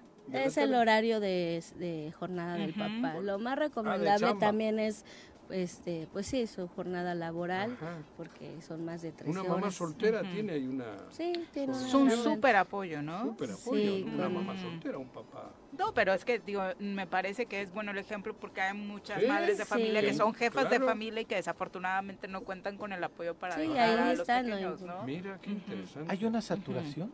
O sea, es decir, lo preguntaba de que si, yo- si alguien del auditorio, porque no, yo no, este, quiere ingresar un niño, una niña, eh, si tiene que hacer lista de espera. Digo, Ahorita, bueno, porque estamos en reapertura, está totalmente Libre. hay libre, Hay hay lugares. lugares, disponibles. Tenemos una inscripción de ape- 70 niños en Ah, estas dos semanas, ahí vamos. Ajá. Entonces, pero Es hay lugar increíble. disponible. Pero Sí, 300 niños. ahí. tenemos una capacidad muy amplia, Es ¿no? increíble. Sí. Qué trabajo, ¿eh? ¿Y qué le dirías de pronto a papás y mamás que están buscando una opción y que de pronto les preocupa el tema de la seguridad? Claro. Porque sabemos que es un asunto que pues, es la principal preocupación. De... Sí, en las guarderías, bueno, en general tienen todos los protocolos en cuanto a seguridad, en prote- protección civil, ¿no? Tienen el personal capacitado. También en las guarderías es obligatorio tener CCTV, que es muy importante. Circuito cerrado Ah, de Ah, televisión en las salas de atención. Es muy importante también. ¿Y graba? Y graba. Entonces estamos monitoreando nosotros, supervisando El cuidado. el cuidado de los pequeños. y Entonces cuando llegas, le entregas y a la salida habrá que tener cuidado de no entregarle a otro que no sea el, Sí, el no, autorizado, ¿no? sí, hay, hay ciertas Protocolos, hay protocolos, hay procedimientos, claro. Hay, eh, los niños este, se entregan por medio de credencial y un dispositivo de huella dactilar, el, el papá el cual ingresa. Imagina, llegas, entregas Sí, a Pepe no. Montes y te entregan a Pepe Casa. No, no, ¿Te no. alegrarías o te No, no, entristecerías? no, vaya. No, sí, tienen... Yo creo que le daría gusto. Oye, Grisel pregunta- este, ah, bueno. Tienen atención para, también para niños con síndrome de Down. Eh, tengo de- dos guarderías integradoras eh, que están afiliadas al INS. Mira. Sí, entonces es la, están este, para dar la atención a niños con discapacidad, alguna discapacidad, obviamente la condición, eh, ya el médico lo valora y lo y sí están. Es una es una gran noticia. de Oye, verdad, Grisel ¿eh? Romero nos pregunta si hay como un límite en el caso de que tenga uno dos hijos. No, no en hay el número límite. de Ah, mira, hijos que tenga la, mamá. No, no hay límite Si de... con la edad, ¿no? Ajá. Que exactamente, el único límite es la edad, hasta los cuatro años, pero mientras estén afiliados, Mira. adelante. Perfecto, De pues verdad ahí que tienen una muy gran opción, Sí, por sí, sí, supuesto. pueden llevar, un- han llevado hasta Los tres, gemelos. o gemelos, o trillizos hemos Sí. tenido. Y si tienes con otras, también. Mientras las Qué desagradable eres, Yo qué he ido en desagradable una eres. semana a tres bautizos y era Del el mismo papá. Jódete. Y el Ya, mismo ya sé de quién hablas. Y el mismo cura. ya sé O de sea, quién hablas. Sí, también. Mientras-. Siempre esté bienvenidos asegurado. mientras esté asegurado afiliado. al El niño que, y la niña qué culpa tienen. ¿no? Nosotros les brindamos el servicio. Claro. Nos acaban de compartir imágenes. Ahorita la producción las va a pasar de las instalaciones de la guardería, que me parece que son imágenes de primer nivel, o sea, no Sí. hay nada, eh, este, o sea, No hay nada que envidiarle, dices, ¿no? A, Sí, a instituciones privadas que de pronto... de, del área maternales también fueron. Ujú. Oye, ¿y las otras 27 dónde están? ¿En, en municipios? Eh, tengo en Cuautla, Jutepec, Ah. Xochitepec, Temisco, Ajá. este, En fin. Cuernavaca. Y en todas son las mismas Son las mismas las mismas condiciones, las mismas todo. condiciones. Y la misma confianza con la que La puede... misma ciudad- confianza, sí, Ujú. Tú eres la exactamente. responsable de todo ese área. De, an- sí, de la De- delegación de en, la- el, Ajá. en el No, INS que es- Morelos. es Pues muchas felicidades por No, el de verdad, trabajo, ¿eh? felicidades por esta gracias. ampliación Deberías y más a renovación de menudo, las Cuando gusten, aquí estamos, ¿eh? Con la todo gusto venimos a... a- Ya me a tener a la niña, cabrón. Busca a la niña, Juanji, Claro, busca a la niña. ya me animé. ¿La Sí, pinta o la. Santa Sí. María? Y a Colón. Gritó al Si Colón. quieres a Colón también, Sí. pues a Colón también. Derivado, yo creo, de la Mi pandemia pantalón. también, pues eh, anteriormente se hacían recorridos los papás a su pequeño, derivado de la pandemia, pues hubo ciertas restricciones. Ajá. Entonces, pues las imágenes son de ahorita, de las guarderías para que conozcan, ¿no? Y les dé las confianzas de que estamos Es una maravillosa Perfecto. opción y una gran noticia. Muchas gracias, Pues ¿no? bienvenidos. gracias por acompañarnos y ojalá mucha gente se anime. a- Muchas a gracias. llevar Gracias a ustedes. ¿eh? Excelente día. A estas Muchas guarderías. gracias. No, es Qué que es verdad, oye. ¿Cuánta Muy gente no sabe que No, Y y, sí mira, se te complica la vida, ¿no? y siendo O sea, de cuenta verdad, qué? Derecho a bien. Derecho habiente. Solo piensas en dinero y en los bancos, Claro. Juan José. Estoy preocupado ocho. por la crisis de Suiza que ha dicho Pepe, cabrón. Oye, pero qué Ahí es donde me suelen mandar las ¿Qué responsabilidad remesas. tienes, eh? Claro. ¿Qué responsabilidad tiene? Ah, no, sí, que para esos niños... La integridad de los oye, niños, de las niñas. Uh, 8 con 52, vamos a los deportes. Las pelotas, las pelotas, las pelotas juega usted. No hay deporte en este mundo donde no las use usted. Las pelotas, las pelotas, las que sueña para usted. Son las de Ninelli, Niurka, Maradona y Pelé. Las pelotas, las pelotas, las pelotas, sabe usted. Son las mismas en Bilbao. En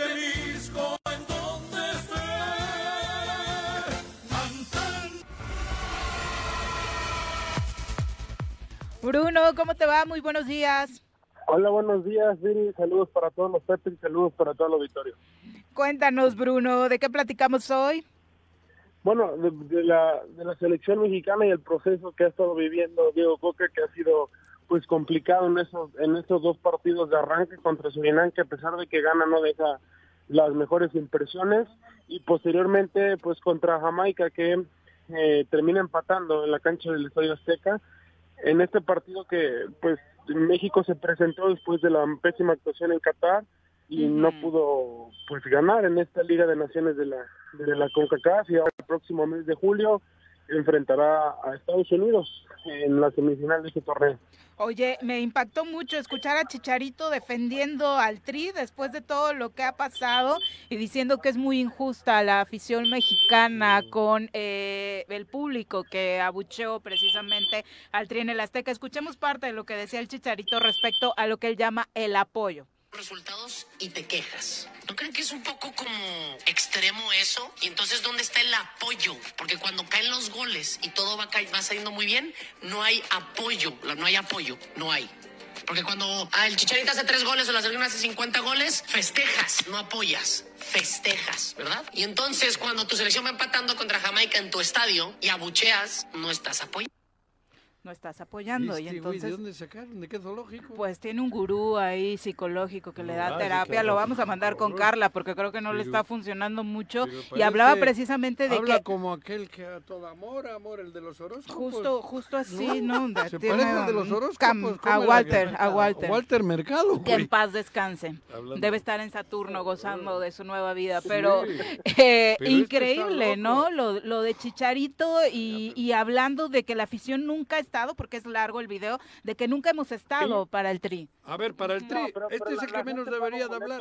Mm. Este un sinvergüenza está para poder manifestarse Ah, y la gente tiene un descontento desde hace ya el año pasado, desde la pésima actuación en la Copa del Mundo. Y por supuesto que si los resultados no se van dando, pues también hace su papel, no es la primera vez que sucede este tipo de abucheos. Y a pesar de que Diego Coca es su segundo partido, pues no, ni siquiera llegó de la misma, de la mejor manera, Diego Coca creo que lo eligen una semana antes también al- cargo. porque Bruno, tenían a Miguel Herrera y al final 40 se- años la gente sin abuchear. 40. Sí, Ahora les abuchean. Y ahora pero somos los después de malos 40 años y y, los ahora resulta que este que metió bueno, no me voy a meter con eso, que- pero que metió prostitutas a la concentración y esas cosas. Este viene a decir ahora que la afición no debe de abuchear. 40 años aguantando vara. Por Dios, ¿qué dice este? ¿Qué dice? Seguramente Sí. querrá que le convoquen de nuevo, Sí, ¿no? claro. En esta nueva etapa. cabrón, y Por para- supuesto. Por supuesto que el- su afán es de que lo vuelvan a convocar con ese tipo de declaraciones ahora defendiendo a, No, a hombre. sus compañeros y al técnico nacional también en actual momento, Ah. Diego Coca. Y, y bueno, la gente tiene el derecho y la libertad de expresión para ir a manifestarse, no no está contenta por los resultados. Pero y por la 40 forma que se ha años. manejado, y por las formas que se han manejado en los últimos años y ahora México pues, 86. están ¿cuándo? de derecho. Sí, si el En el 86. pues van a La seguir los abucheos. bueno, Sí, única la, vez que la única vez la que única hemos jugó un ido quinto al partido, quinto eso, partido fue en el 86. Del 86 al, al, al, al 20... 40 años. 40 años, cabrón. Y viene este que no hay que abuchear a la selección, hay que abuchear, porque abucheando a, las, a, la- a lo- a la- a los jugadores, abucheas al sistema del fútbol. Pero es, es llevarlo también a un extremo, porque de pronto escuchando a Chicharito va muy de la mano con la tónica que han manejado muchos medios de comunicación, criticando a la afición que se metió particularmente con Guillermo Ochoa, diciendo que si eres, que no debes considerarte mexicano si criticas a alguien como Guillermo Ochoa, si abucheas. Hubo, hubo muchos comentarios me de gente de medios de comunicación Guevara, quitándonos, exacto, quitándonos la Hombre, calidad de mexicanos a quienes no compartimos que Guillermo esté Dios, al es frente de la fútbol, fútbol. Es un Claro, patriotismo claro. absurdo, absurdo. Fútbol, hombre. pues, joder, cabrón. sí, con esa, sí, si abucheas a Ochoa, si abucheas a Coca o a la selección, eres poco patriota, no eres patriota y no, no debe de ser así. La gente paga su boleto para ir a ver un espectáculo y si no le gusta lo que está viendo, obvio que se va a meter. Pero si la han manipulado los jugadores. 40 años a la afición, la llevan manipulando. Ahora que empieza a despertar, la quieren no callar. Porque aparte realmente recuerda, Bruno, o sea, un abucheo realmente significativo no se ha dado por parte de la No. afición a la El selección. mejor abucheo es no ir a verlo. Tampoco es que seamos como la afición más tóxica y que odiemos Nee. al tri, que le provoquemos fracasos. O sea, por Dios, los fracasos se los han provocado ellos en la cancha, no es por el- culpa de la y afición. los. ¿No? Después en este discurso ponía de ejemplo el chicharito a la afición argentina. La afición más dura que conozco en los Joder, últimos años ah, ha sido la argentina, incluso contra Messi. Y ahora resulta que son campeones del mundo precisamente porque se genera una exigencia mayor. Claro. Sí, sí, hay sí, por supuesto, 400 la afición jugadores. que se han metido con, con los futbolistas, con cánticos, con, con el mismo Messi, con los directivos, y ahora lo están, lo están gozando, lo están celebrando el campeonato mundial, pero pues sin duda que eso sí es una afición y sobre todo que pues que abarrota los estadios aquí. sí metieron gente contra Jamaica, pero si los resultados en el partido no se empiezan a dar... La es obvio afición que más viajó a Qatar fue la No, mexicana. la más ¿no? pachanguera. Pero Bruno, tú y yo hemos discutido esto. Para hacer una selección competitiva, tienes que tener 400 jugadores. No, hay- en- dime aquí quién falta de esa selección, pues si están todos, no hay más. No, no, no, no. Francia tiene 400. 400 para jugar en la selección, digo. 400. Argentina igual. Alemania igual. España igual. Hace cinco selecciones. La gente discute por ver a quién poner, pero porque sobran. Aquí dime, ¿cuántos, cuántos hay de ese nivel para representar a México? Si no hay jugadores, es una vergüenza, no se puede. El grupito de cinco de siempre y que nos Claro. ha durado cinco mundiales. Claro, ¿no? cabrón. O sea, porque no ¿Cómo solo entiendes? hablamos de Memo Ochoa, pero también Guardado rompió el récord de los cinco mundiales. Claro. La mayoría llevan de a tres. es un grupito que se ha enquistado. Claro. Pues, pues si Rafita, parecen Rafita. todos como Chabelo, cabrón. Sí, es, es el promedio de edad de los más altos, Eh, el del Tri. No, no me jodas, o sea, por eso. en Pero fin, bueno, muchas gracias, Bruno. El caso es que vamos con Estados Unidos en las semifinales para llegar a la, a la final de la Nations League, ¿no? Sí, eh, eh, se van a jugar dos partidos, uno amistoso, uno oficial de semifinales y bueno, eh, Estados Unidos pues es pinta como favorito hoy en día para ganar este partido y te mando un fuerte, les mando un fuerte saludo, Billy, saludos. Muchas gracias, Bruno. Ya nos vamos. Nos están llegando imágenes de, sí, eh, al escuchar la, la serie de disparos en las afueras de la secundaria número 18 aquí en Ciudad Chapultepec, eh, hay imágenes ya en redes sociales de los niños tirados en el suelo al interior de la secundaria, de estas imágenes que de verdad duele el corazón ¿Dónde? ver que nuestra... Ahora. En Ciudad Sí, Chapultepec, el el- escenario que comentábamos hace un rato donde una persona fue asesinada en las afueras de la secundaria. Afortunadamente los disparos no llegan al interior, pero al escuchar las detonaciones, pues sí hubo una alerta máxima en los salones de clases, ¿no? Pero bueno, ya nos vamos. Pepe Casas, gracias por acompañarnos. Contento, gracias Juanjo. Pepe. Muy buenos Diviértete días. con las gallinas. ¿Sí? Allá en tu... En tu Sí, sí, monólogo. Pepe, muy buenos Pepe, días, Juanji, buenos días. Ya nos vamos, los esperamos mañana en punto de las 7.